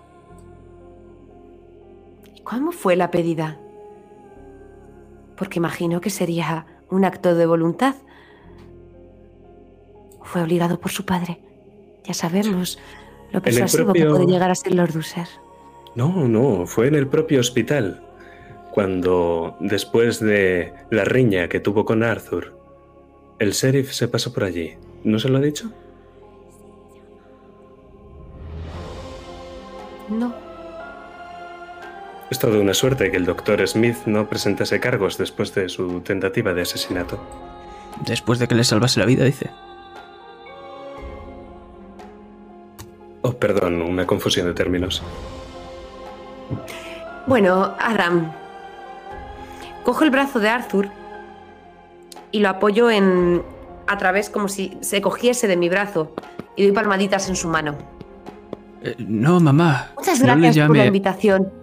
no lo llame Adam. Llámele Lord Usher como su padre le gusta más. Está Arthur en lo cierto, sí. Perdóname, Lord User. Pero para mí es un pipiolo. Por eso no me encuentro capaz de llamarle Lord cuando podría ser uno de mis hijos. No se preocupe. Desde luego. Podría ser uno de sus hijos. Por eso estaremos en ese enlace, para que haya una representación materna ya que la suya no podrá estar lamentablemente.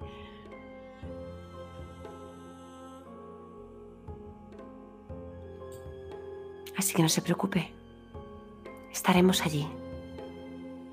Y Arthur podría darle algunas lecciones de piano a usted, que seguro que lo toca mucho mejor. Así que ahora si es tan amable, Lord User, abandone la mansión Corpus para seguir organizando la boda de su hermana. Y nosotros nos encargamos de nuestros propios asuntos. Y conozco algunas piezas fúnebres. Las toco de maravilla. Irán mucho con el humor del padre de la novia. Lord aprieta los puños con fuerza hasta que los nudillos se vuelven blancos. Sin embargo, en su cara no veis expresión. Desde luego, como Lord Corvus sabe, lo mío siempre ha sido la caza. Volveremos a vernos, Corvus. Estoy deseando encontrármelo en el campo de tiro.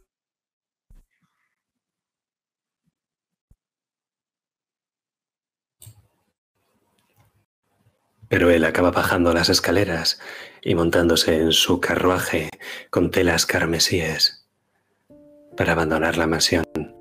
¿Y vosotros? Os quedáis solos en esa sala. Vuestra escena. Lanzo el bastón contra la pared. ¡Joder!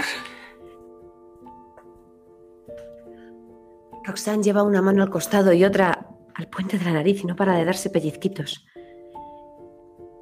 Arthur Corbus, ¿me puedes explicar de qué iba todo esto? ¿Asesinato? ¿Desvanecimiento? ¿El sheriff Grace, el hospital? Te he dicho, mamá, que han pasado muchas cosas. Y el asesinato no ha sido mi culpa. ¿Y esa muchacha? ¿No había aceptado tu propuesta? Sí, pero... Adam... eh, ¿Cómo decirlo? cree que, que soy un Zulu. No sé si me entiendes. No, hijo, no te entiendo. No le caigo especialmente bien. Ni él me cae especialmente a mí. Ni a mí tampoco, apesta los user. Esto no puede quedarse así, Arthur. Nadie, nadie juega con el corazón de mi hijo. ¿Y qué Siento haber hacemos? aceptado- Algo se me ocurrirá. Algo se me ocurrirá. Siento haber aceptado la invitación, hijo, pero la mejor manera de mostrarnos que, que aceptar y estar cerca, porque a los aliados hay que tenerlos cerca, pero a los enemigos más aún. Eso dice Adam. Y créeme que voy a estar cerca de él. Y bueno, tendré que arruinar una boda entonces. Ya he hecho una fiesta de presentación. ¿Qué más da una boda? ¿Y si no llega a verla? Matamos a Montresor. Y ves como tu madre se muerde la uña del dedo meñique mientras levanta mucho las cejas y te asiente muy despacio. Al menos esta vez no le pongas laudano a Montresor. Casi me quedo en la cárcel por culpa de eso. Fue la propia medicina del doctor. Yo no hice nada que él no recetase. Una sobredosis de laudano, mamá. Y casi no llego a salvarle la vida. ¿Sabes lo que hubiese pasado si muere, no? Que vendría un doctor nuevo a la ciudad. Y que yo estaría entre rejas y... posiblemente me ejecutarían. No, no, no digas eso ni en broma, por Dios. Aunque bueno, Pero, creo que podemos convencerle a Montresor de que se eche para atrás.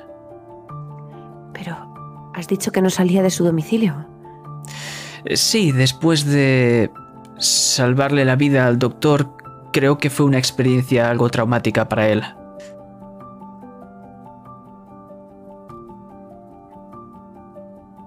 Ay, tenéis una manía de hablarme con enigmas que no os entiendo ni a Gabriel ni a ti. Son palabras que me enseña Gabe. Me estoy volviendo todo un erudito.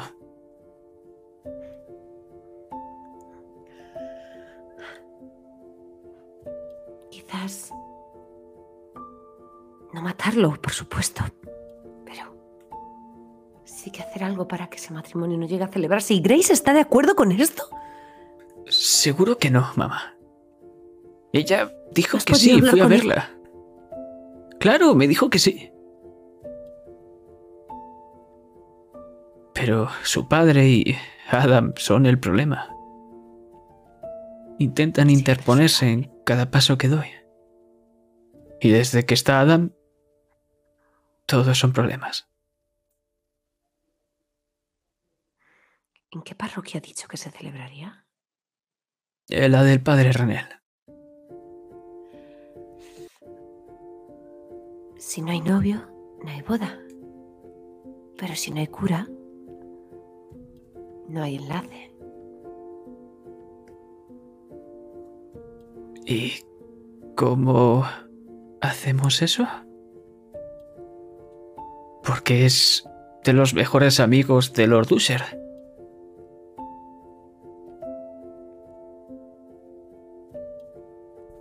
Lord Usher sabrá lo de Michael.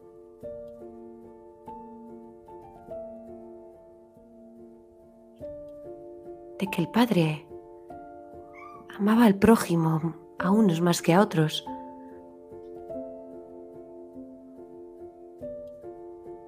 Y que tuvo un niño al que jamás reconoció, pero sí que se procuró en el lecho de su muerte.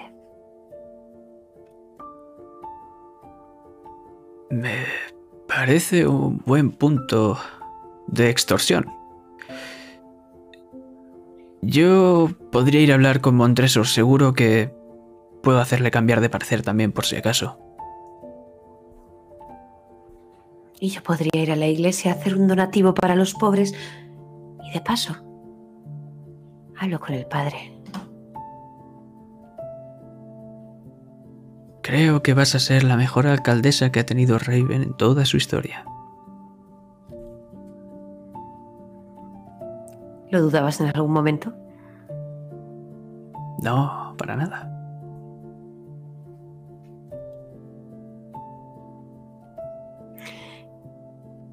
Podrás ir a hablar con Grace también. Por supuesto, sin que su padre y el estúpido de su hermano se enteren. Pero esa chica te ama, Arthur, lo sé. Lo vi en sus ojos. Lo vi en la manera que te miraba. En la manera en que se ruborizaba cada vez que hablaba contigo. Entonces un padre no puede obligar a su hija a casarse con quien no ama. Lo sé, pero... Si no convencemos al padre y a Montresor... Habrá boda. Pues quizás haya que sacar a la reina del tablero.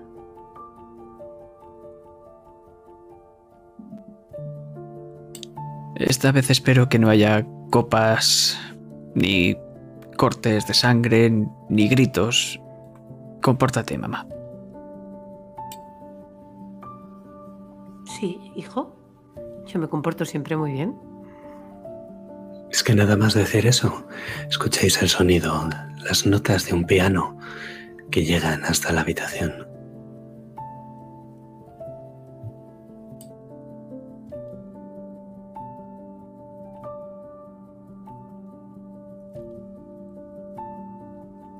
Me doy la vuelta y apoyo el bastón contra el suelo.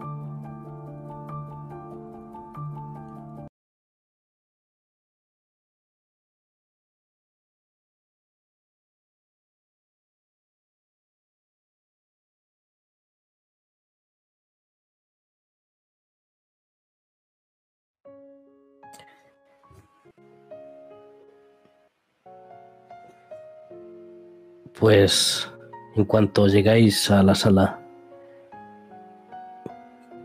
lo veis. Está sentado en la butaca tocando una canción que no conocéis.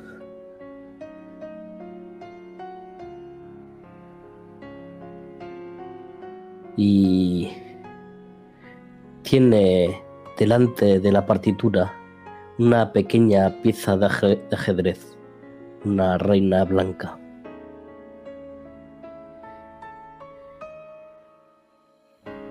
Hay algo que llama la atención de Gabriel.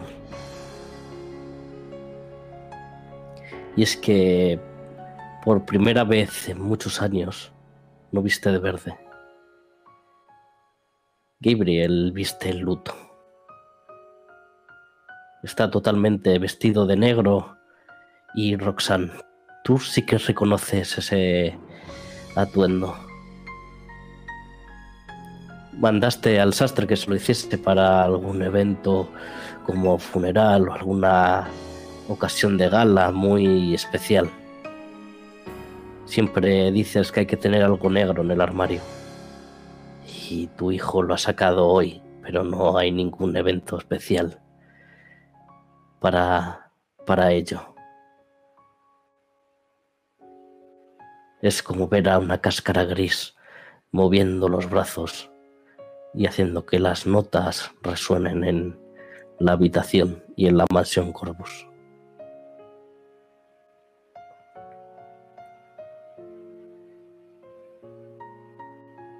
Pero menudo hombrecito tenemos aquí.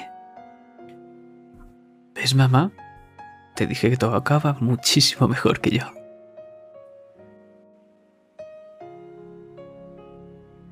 Y Grace.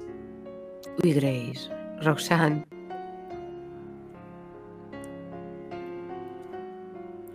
Al ver esa imagen de Gabriel, se ha llevado la mano a, a sus labios, como si estuviese ahogando un grito. Porque no le extraña ese traje negro, esa melodía, sino la tristeza de su mirada.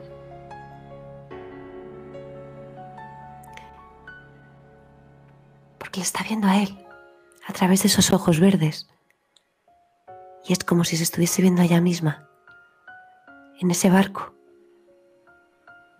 vistiendo por primera vez el luto, con esa tristeza en los ojos verdes. Es como si una imagen se superpusiera a la otra y ahora viésemos esos guantes de rejilla negra tocar el piano, fundiéndose con las de Gabriel. Y Roxanne sabe que su hijo está sufriendo, como sufrió ella.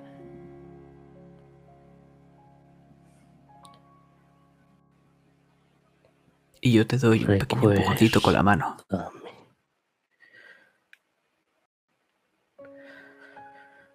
Recuérdame. Lo escucháis murmurar eso. No se percata de que estéis ahí.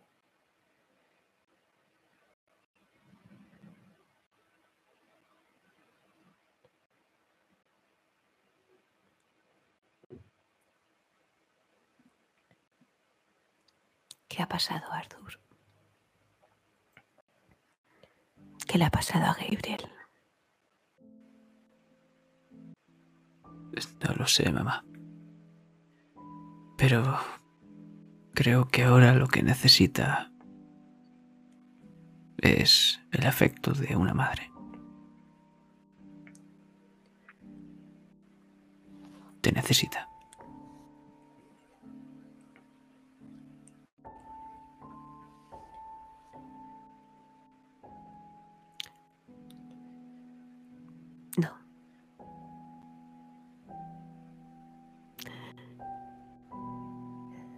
Quiero interrumpirle. Él sabe que sí. Necesita de mí, puede venir a buscarme, Arthur. Pero... Y te coge la mano para ver tu piel pálida, con esas venas que tanto se notan, que quizás lleves alguna herida, algún hematoma. Tu cuerpo, Arthur. Tu cuerpo es el que está enfermo. Mamá. Estás Pero en el viendo caso de Gabriel, Estás viendo cómo a tu hijo se le está desgarrando el corazón. Y lo único que piensas es en mí. no, Arthur. Al contrario. En tu caso, el cuerpo es el que muere. A Gabriel se le ha muerto el alma. Y eso, no hay madre que lo consuele.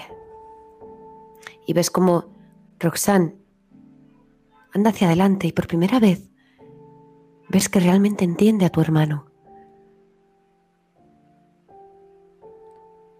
Y Gabriel, sin decir nada, se va a sentar a tu lado en el banco del piano. Y si aún tienes los dedos plantados en las teclas, los va a poner al lado, pero sin decirte nada.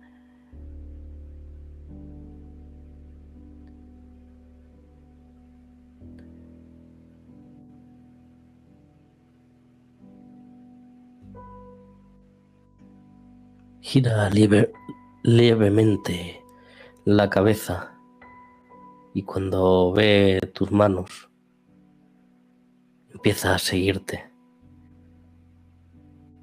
Te invita a tocar a dos esta pieza.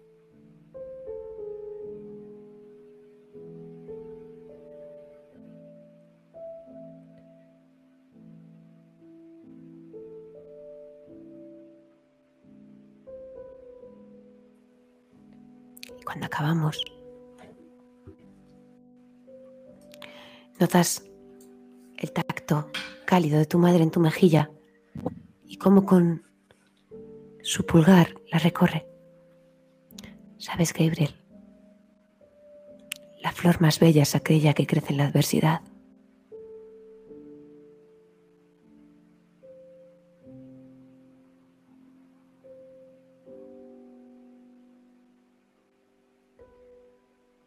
¿Y qué, qué hace la flor si le han quitado el sol?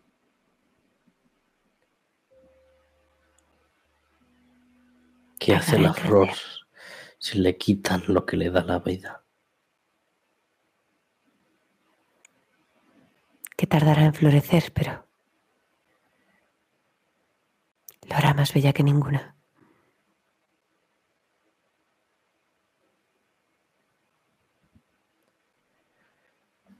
Te mira Roxanne. Ves las pupilas verdes de Gabriel, pero no tienen ese brillo que tenían días atrás. Tiene los ojos hinchados. Parece que ha estado llorando horas.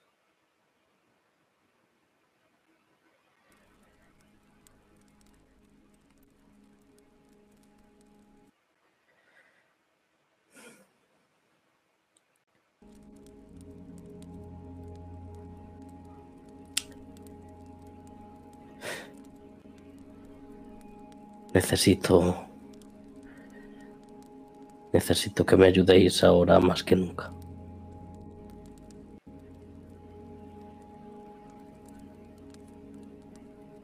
Y tu madre te abraza. Echa su brazo por encima de tus hombros en el piano mientras gira la cabeza para invitar a Arthur a que se una. Y yo desde la distancia, con una sonrisa te declino la invitación, viéndoos a los dos.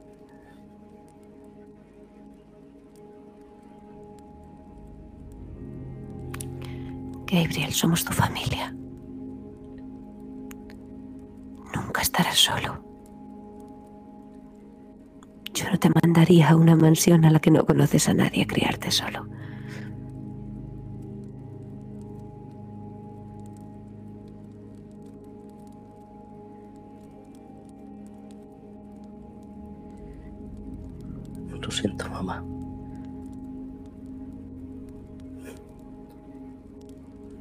No soy tan fuerte como pensaba.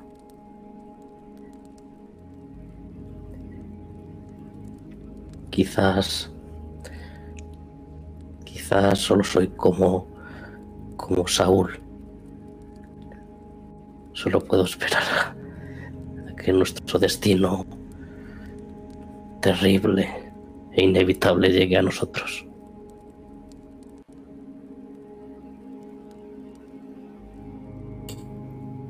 Como Saúl, o como Edipo. Arthur, vuelves a escucharlo detrás de las paredes. Es algo grande. Tiene que ser realmente grande para hacer tanto ruido. Está ahí justo detrás de donde están tu madre y tu hermano tocando el piano. En esa pared. Pero ellos no se giran para verlo. Solo tú lo escuchas.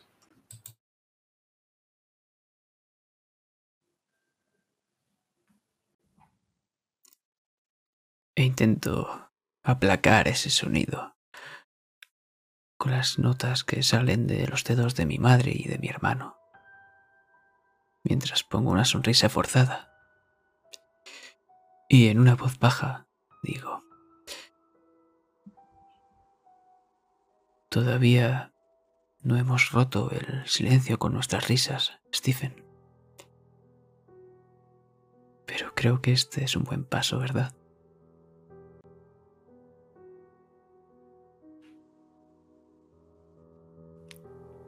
Y como si contestara tus palabras, un gato entra en la habitación.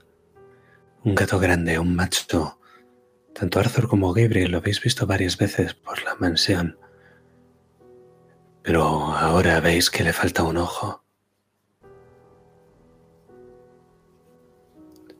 El gato avanza con cautela y conforme da paso tras paso sus pelos se van erizando hasta que se queda delante, delante de esa pared.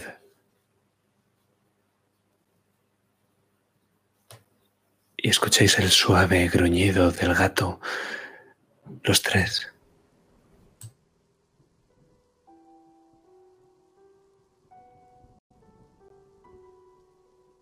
Me pongo a la altura del gato. Tú también lo escuchas, pequeño.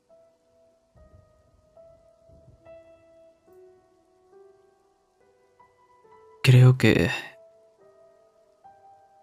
ocurre algo en esta casa.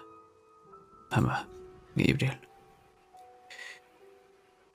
El testamento ya lo escribió Stephen, que había algo que le perturbaba, algo en las paredes. Le pregunté a la señora Elderson y me lo confirmó.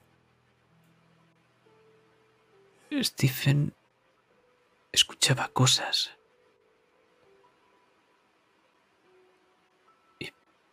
Parecía que las escuchaba de verdad. Como si fuesen ratas. Ratas en las paredes.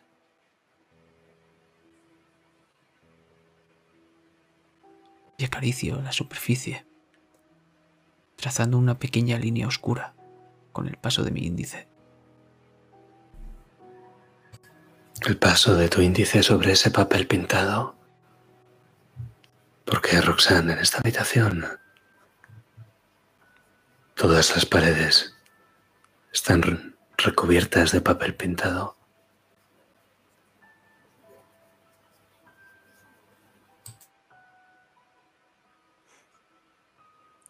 Porque a esta habitación no llegué.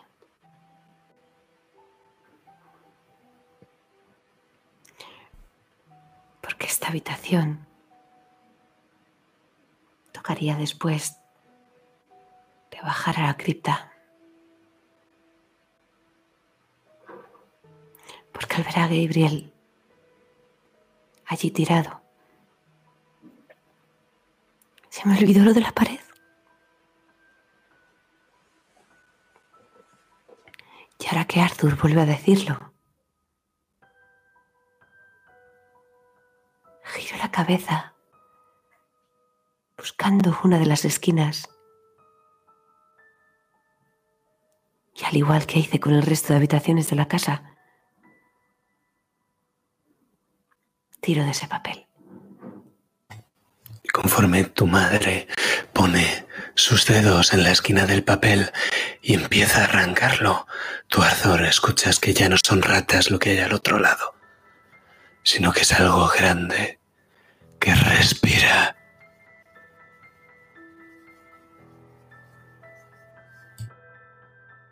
Me estremezco, pero doy un sonoro golpe con el bastón en el suelo.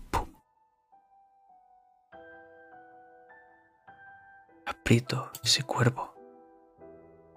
Me tranquilizo.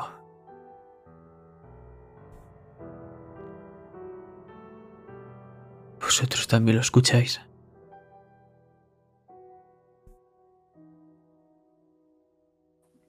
Sí. Lo escucho, hijo.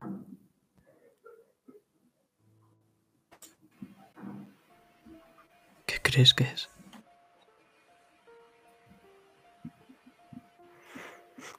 No lo sé. Lord Ponover me habló de que Stephen lo escuchaba. La primera visita que nos hizo. Hablamos de la posibilidad de que fuesen ratas, pero nunca han encontrado ninguna. Quiero tocar la obsidiana para ver si nota algún cambio de temperatura por algún sitio.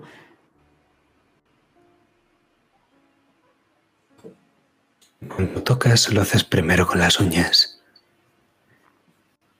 Y en el momento en el que lo haces te das cuenta de que esto no es piedra como el resto de las de la mansión.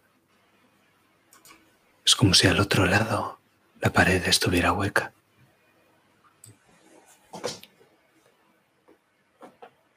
Y después de mis uñas, mi puño empieza a golpear la pared. Resuena en las cuatro paredes. Gabriel, tú sabes que por la acústica de la sala, las paredes tienen una abertura entre ellas. No es piedra maciza.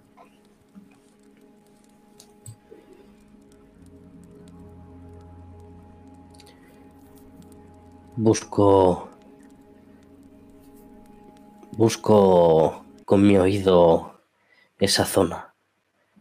Esa zona en la que el sonido que pueda estar viniendo de dentro de esas paredes se amplifica. Donde está la abertura y todo parece más nítido. Más nítido. Lo encuentras, es entre tu madre y tu hermano. Veo un hueco en la pared.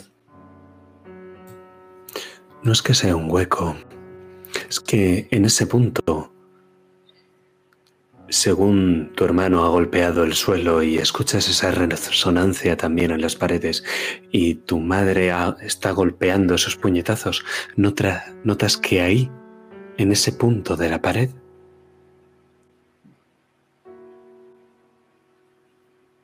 si se aplicase ahí cierta fuerza, la pared entera podría venirse abajo revelando lo que hay al otro lado.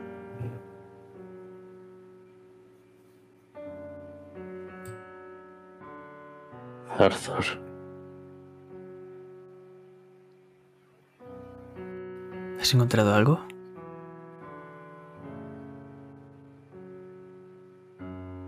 Te asiente con la cabeza. Este punto. Te señala con el zapato. Golpea con eso aquí. Y Hará falta. por favor,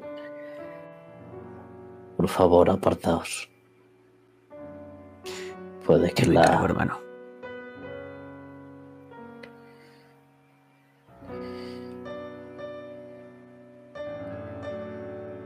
Te pongo la mano en la tripa y te aparto unos pocos metros.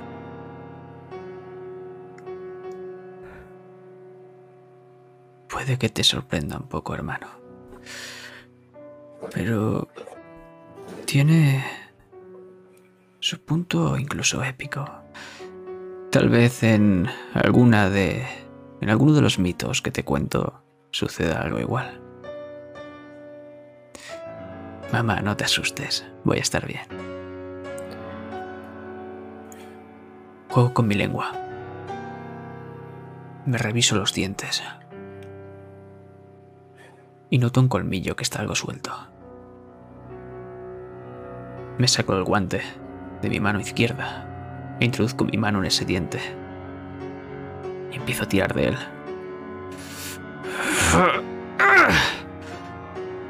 Lo arranco.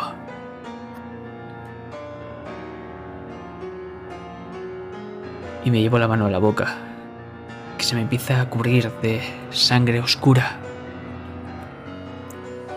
Y hago un simple cuervo con la sangre en ese punto donde me ha señalado Gabriel. Y vemos como la pared empieza a agrietarse. Hasta que cojo mi pañuelo, me limpio la boca y con un par de golpes de bastón en el suelo se desvanece.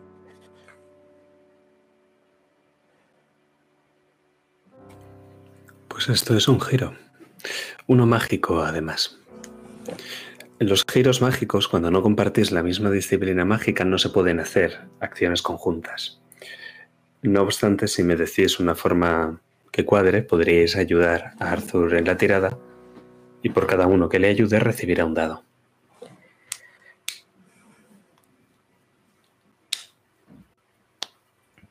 Es que no se me ocurre la manera. Es que es, es complicado, ¿verdad? Eh, mientras tanto. Arthur, ve diciéndome qué personalidad vas a usar.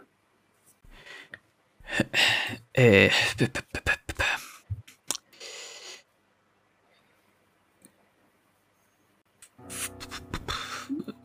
Si no sé no se te ocurre más. ninguna, Si- yo si diría racio- racional. O sea.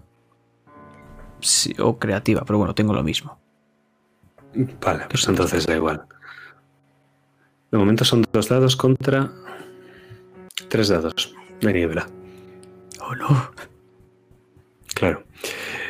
Eh, te voy a dar un dado por la ayuda porque estás usando precisamente tu, tu decadencia, sirve para estas cosas, destruir objetos orgánicos o no orgánicos.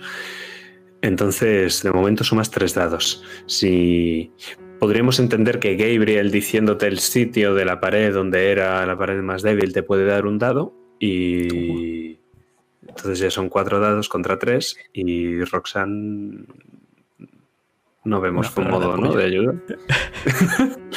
De más que no te resta te- y no te suelta un bofetón a ver que te arrancas el diente. Estaba suelto. Eso, eso se tenía que quitar. Pues cuatro dados Corvus contra tres dados de niebla. Mucha suerte. Va a salir espectacular. Esta va a ser la última escena de la partida y luego ya hacemos el epílogo. Dios. Tres contra uno. Un giro favorable. El primero. Los gatos acechan a ese cuervo y lo despedazan. Descríbeme qué es lo que ocurre, Arthur Corvus.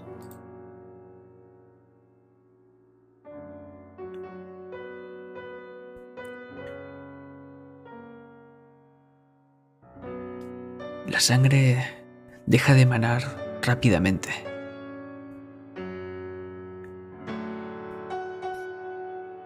Y esa pared amenazaba con caer estrepitosamente sobre nosotros impulsada con esa corriente de aire rápida.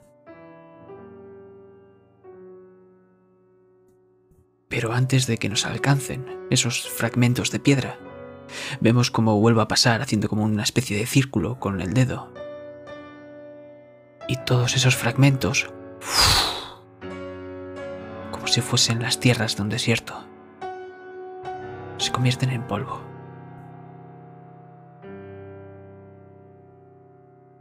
Y miro a Gabriel por encima del hombro. Mola, eh.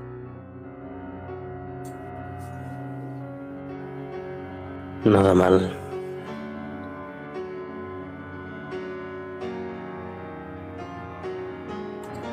Al otro lado hay una habitación.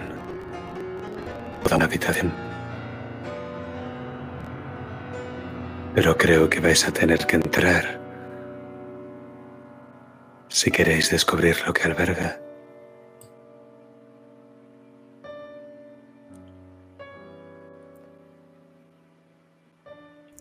Mientras me vuelvo a enfundar el guante. Mamá. Te hago un ademán. Roxanne tiene los ojos muy abiertos. Pero va a confiar en sus sus hijos.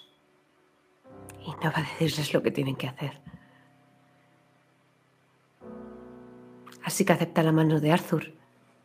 Y al mismo tiempo ella ofrece la suya a Gabriel.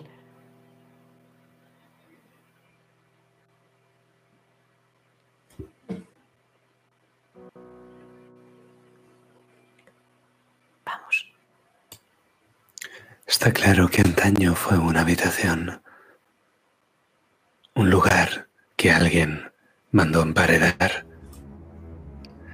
Un lugar que alguien con cemento y con ladrillos mandó ocultar, enyesar y poner papel pintado. Pero con el agujero que Arthur ha abierto para vosotros, lo que se revela es otra verdad, otro secreto oscuro que nunca debió haber sido revelado.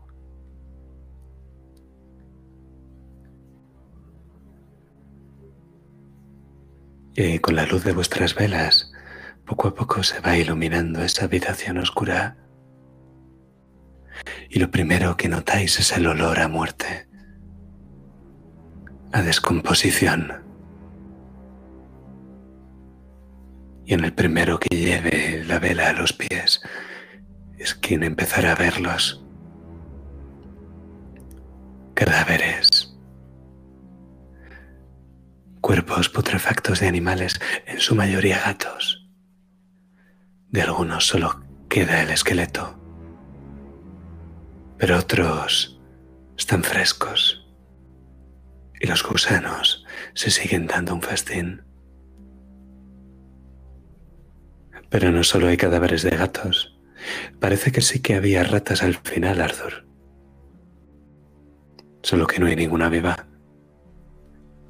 Los gusanos se dan un festín con las ratas.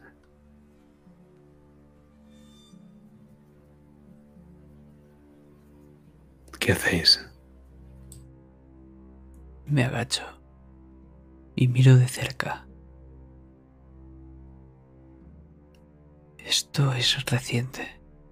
No todo, pero... Estos gatos. Estas ratas también. ¿Quién ha podido hacer esto? ¿Y cómo han podido entrar? Esa es la pregunta. Si están frescos es que tiene que haber otra manera de entrar. Y empiezo a buscar por el resto de paredes. Aunque tenga que pisar vísceras o esqueletos o gusanos.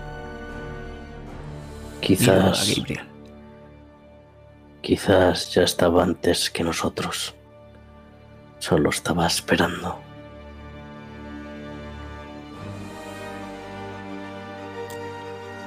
Puede que sean fantasmas.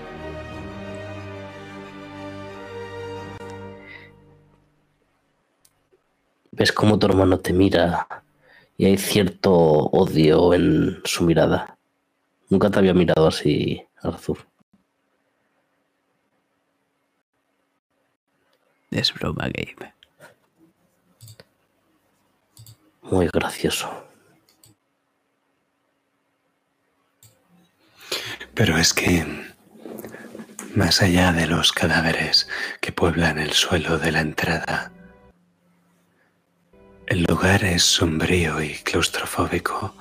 Aquí sí que hay paredes de obsidiana negra, paredes reales, y todas están recubiertas por una serie de estantes y vitrinas con reliquias extrañas y toda clase de artefactos.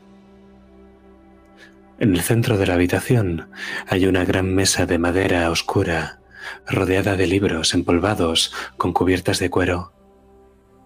Y allí en la esquina más alejada del estudio hay un montón de mapas. De mapas y de notas manuscritas, algunas de ellas caen al suelo y se mezclan con los huesos. Todo está caótico y desordenado, pero entre algunos de esos papeles distinguís varias partituras musicales.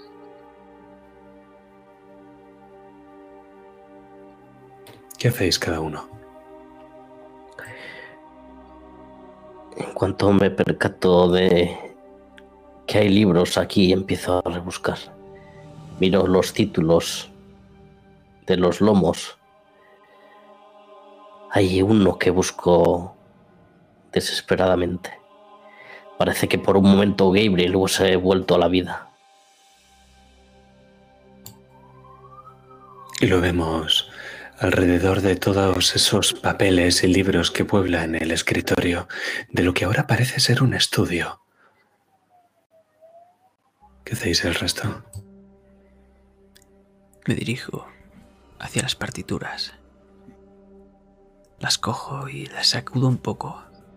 Y me viene el aroma directo a la cara. Lo huelo. Claveles. Y empiezo a analizar esas partituras.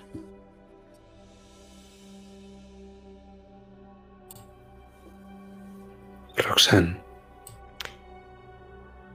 Roxanne está girando ahora mismo en el centro de esta pequeña estancia que se ha abierto entre ellos. Quizás con los pies tenga que apartar algún cadáver. Y lo que hace es visualizar toda la habitación en su conjunto.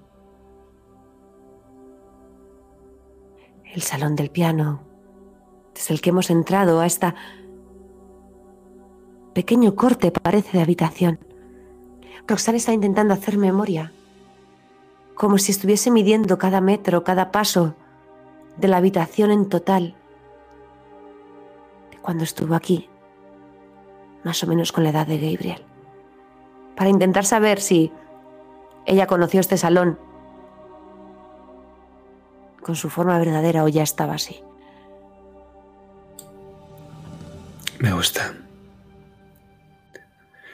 Las partituras Arthur son arreglos para violín.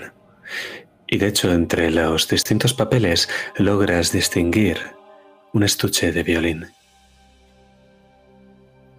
Pero sobre todo lo que más hay en esa esquina son mapas. Son mapas de regiones remotas, de continentes salvajes, de las colonias, del viejo continente, pero también mapas de la mansión Corvus, mapas de los cimientos de la mansión, de la cripta familiar de los Corvos, mapas de Raven, de la ciudad a lo largo de las distintas épocas, mapas de los alrededores de la ciudad.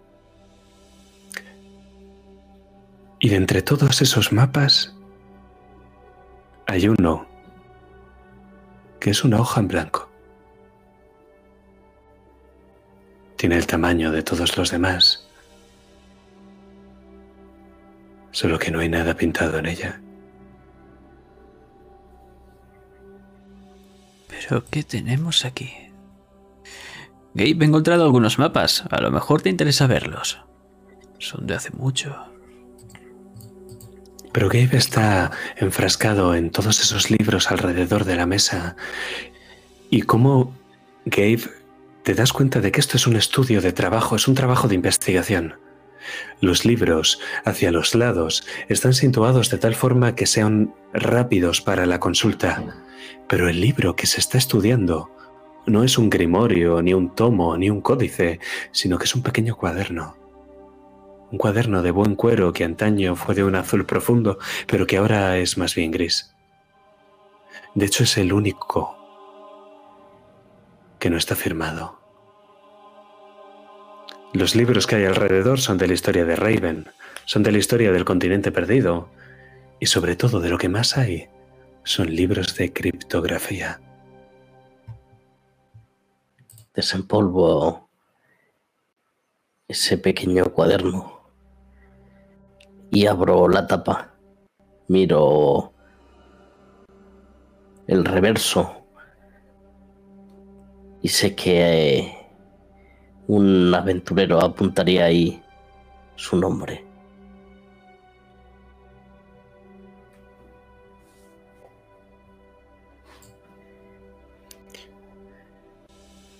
No obstante, está en clave. Desde luego es un diario, pero está todo escrito en clave. Y de entre todas las notas que hay alrededor, distingues algo que sí que puedes descifrar. San Mateo 5.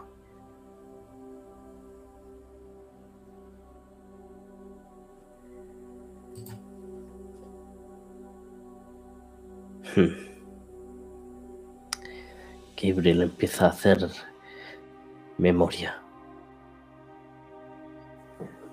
Hace tiempo que no lee los viejos escritos de la Biblia. San Mateo.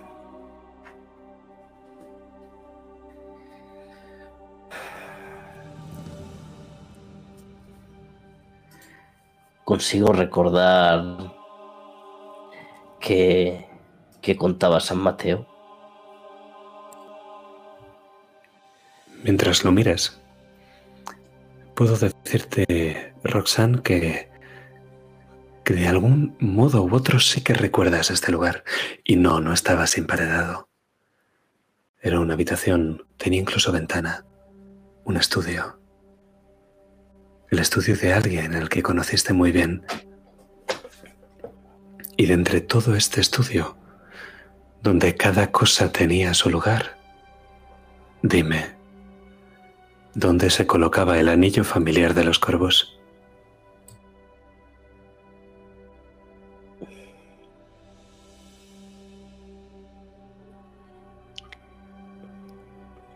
se colocaba dentro de un libro. Uno que estaba en una de las vitrinas.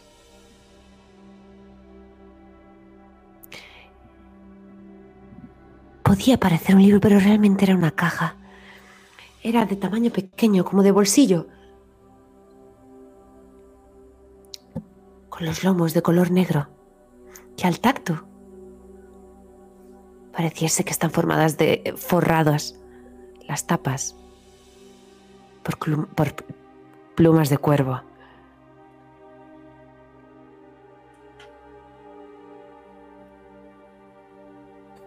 Ahí está. Y cuando abres la caja lo que ves es ese anillo de plata con un gran rubí rojo en el centro que llevó primero Philip y luego Stephen Corvus. Un anillo, un pañuelo y un bastón.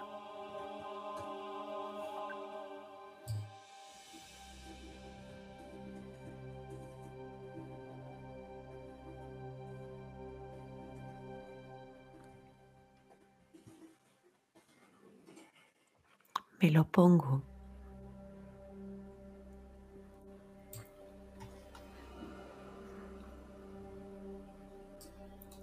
Gabriel, está claro para ti que quien tenía este estudio estaba intentando descifrar ese mismo cuaderno, ese que está en clave. Alrededor del cuaderno hay varias anotaciones y cómo había logrado descifrar únicamente dos palabras y un número, San Mateo 5.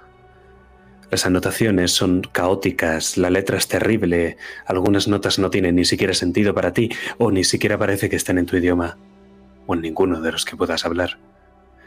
A veces el escritor se quedaba sin papel y escribía encima de la mesa sobre otros libros, donde fuera que tenía mano. Pero es evidente que había pasado horas y horas intentando descifrar esto.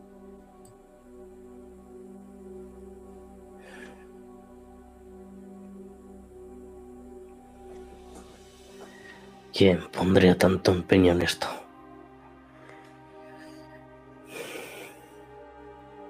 Tengo que continuar con su trabajo. Eso lo tengo claro. Porque lo que fuese que se estaba buscando es importante. Miro la tinta de los papeles y el color de las hojas. ¿Son recientes o ha pasado mucho tiempo? Decenas de años.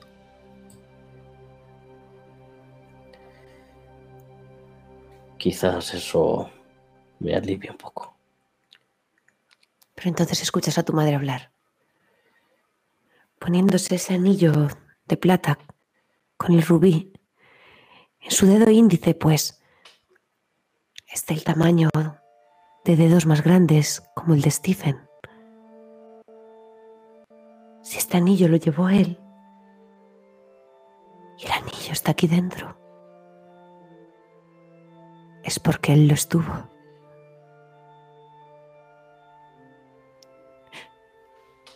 Gabriel, ¿y si es esa investigación lo que hizo a Stephen volverse loco? Arthur, ¿esos cadáveres cuánto tiempo pueden llevar aquí? Algunos ¿Y muchos. si Stephen...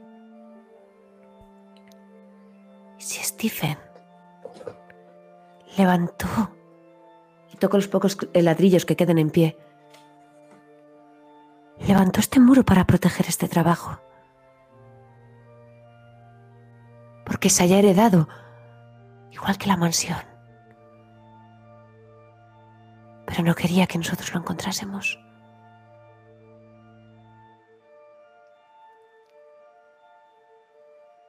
Esto antes no estaba así. Buscase esa cura para la maldición. E hiciese cosas atroces. Miro el suelo.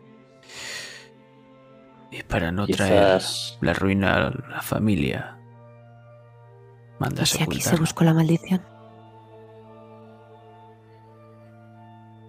Puede ¿Y ser. si fue aquí? Y se les acabó yendo de las manos y nos afectó a todos los corvus. No solo a mi abuelo.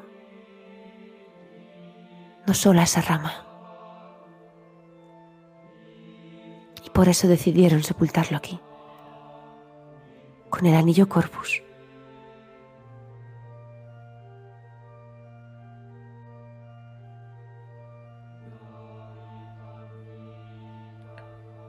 Y se propaga como la peste.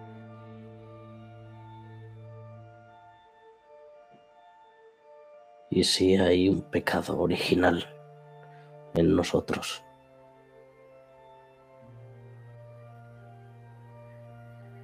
Es un pecado de sangre.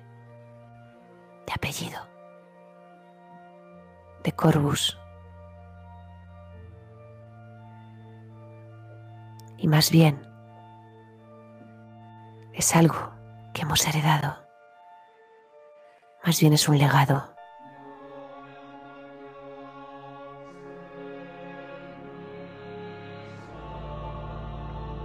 ¿Creéis? Porque el cuerpo de Stephen no estaba en la cripta. ¿Creéis que haya resucitado una de esas historias sobrenaturales que cuentan? Hay cadáveres recientes. Y si no está muerto, pero tampoco está vivo. Esa maldición de la que habláis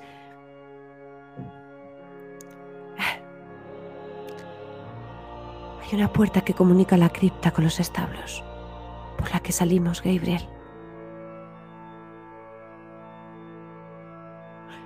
Sí, lo enterraron, pero... ¿Y si después pudo salir de su tumba y campar a sus anchas por donde le placiese? ¿Y si Esa- su maldición es vagar por este mundo para conservar su legado? ¿Y por qué nos trajo aquí? ¿Creéis? ¿Creéis que esa cosa que vimos en la cripta, que nos dijo, búscalo?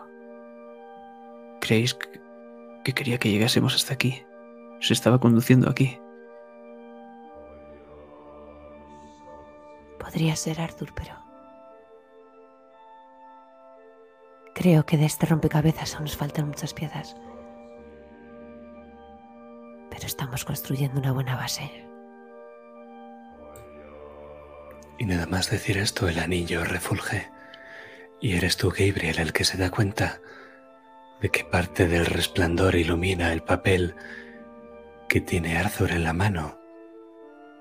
Y entonces se ve un pequeño trazo.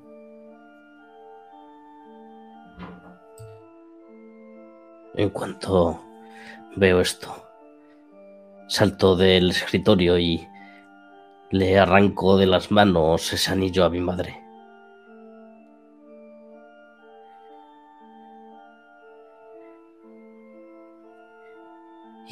Vuelvo corriendo hacia mi hermano. Me pongo el anillo e intento iluminar el papel. Yo tiro los mapas y vemos una nube de polvo cayendo. Y como entre esa nube empezamos a vislumbrar lo que pone la hoja de papel. Y tu mano sangra cuando te quita el anillo de la mano, Roxanne. Y tu propia sangre cae a las tablas del suelo plagada de cadáveres. Y la madera absorbe. Y conforme la madera absorbe tu propia sangre, el anillo proyecta sus destellos rojos en el mapa. Porque un mapa empieza a formarse de ese papel en blanco un mapa del camino a una ciudad, la que el cartógrafo ha bautizado como la ciudad perdida, devorada por la niebla, corrupta por el gusano. Sion.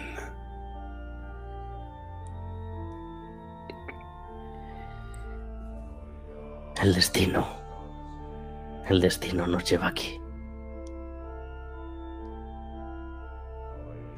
Pues al destino a veces hay que ir a buscarlo.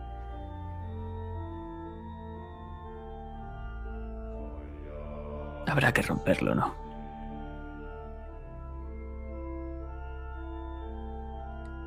Espero que seamos capaces.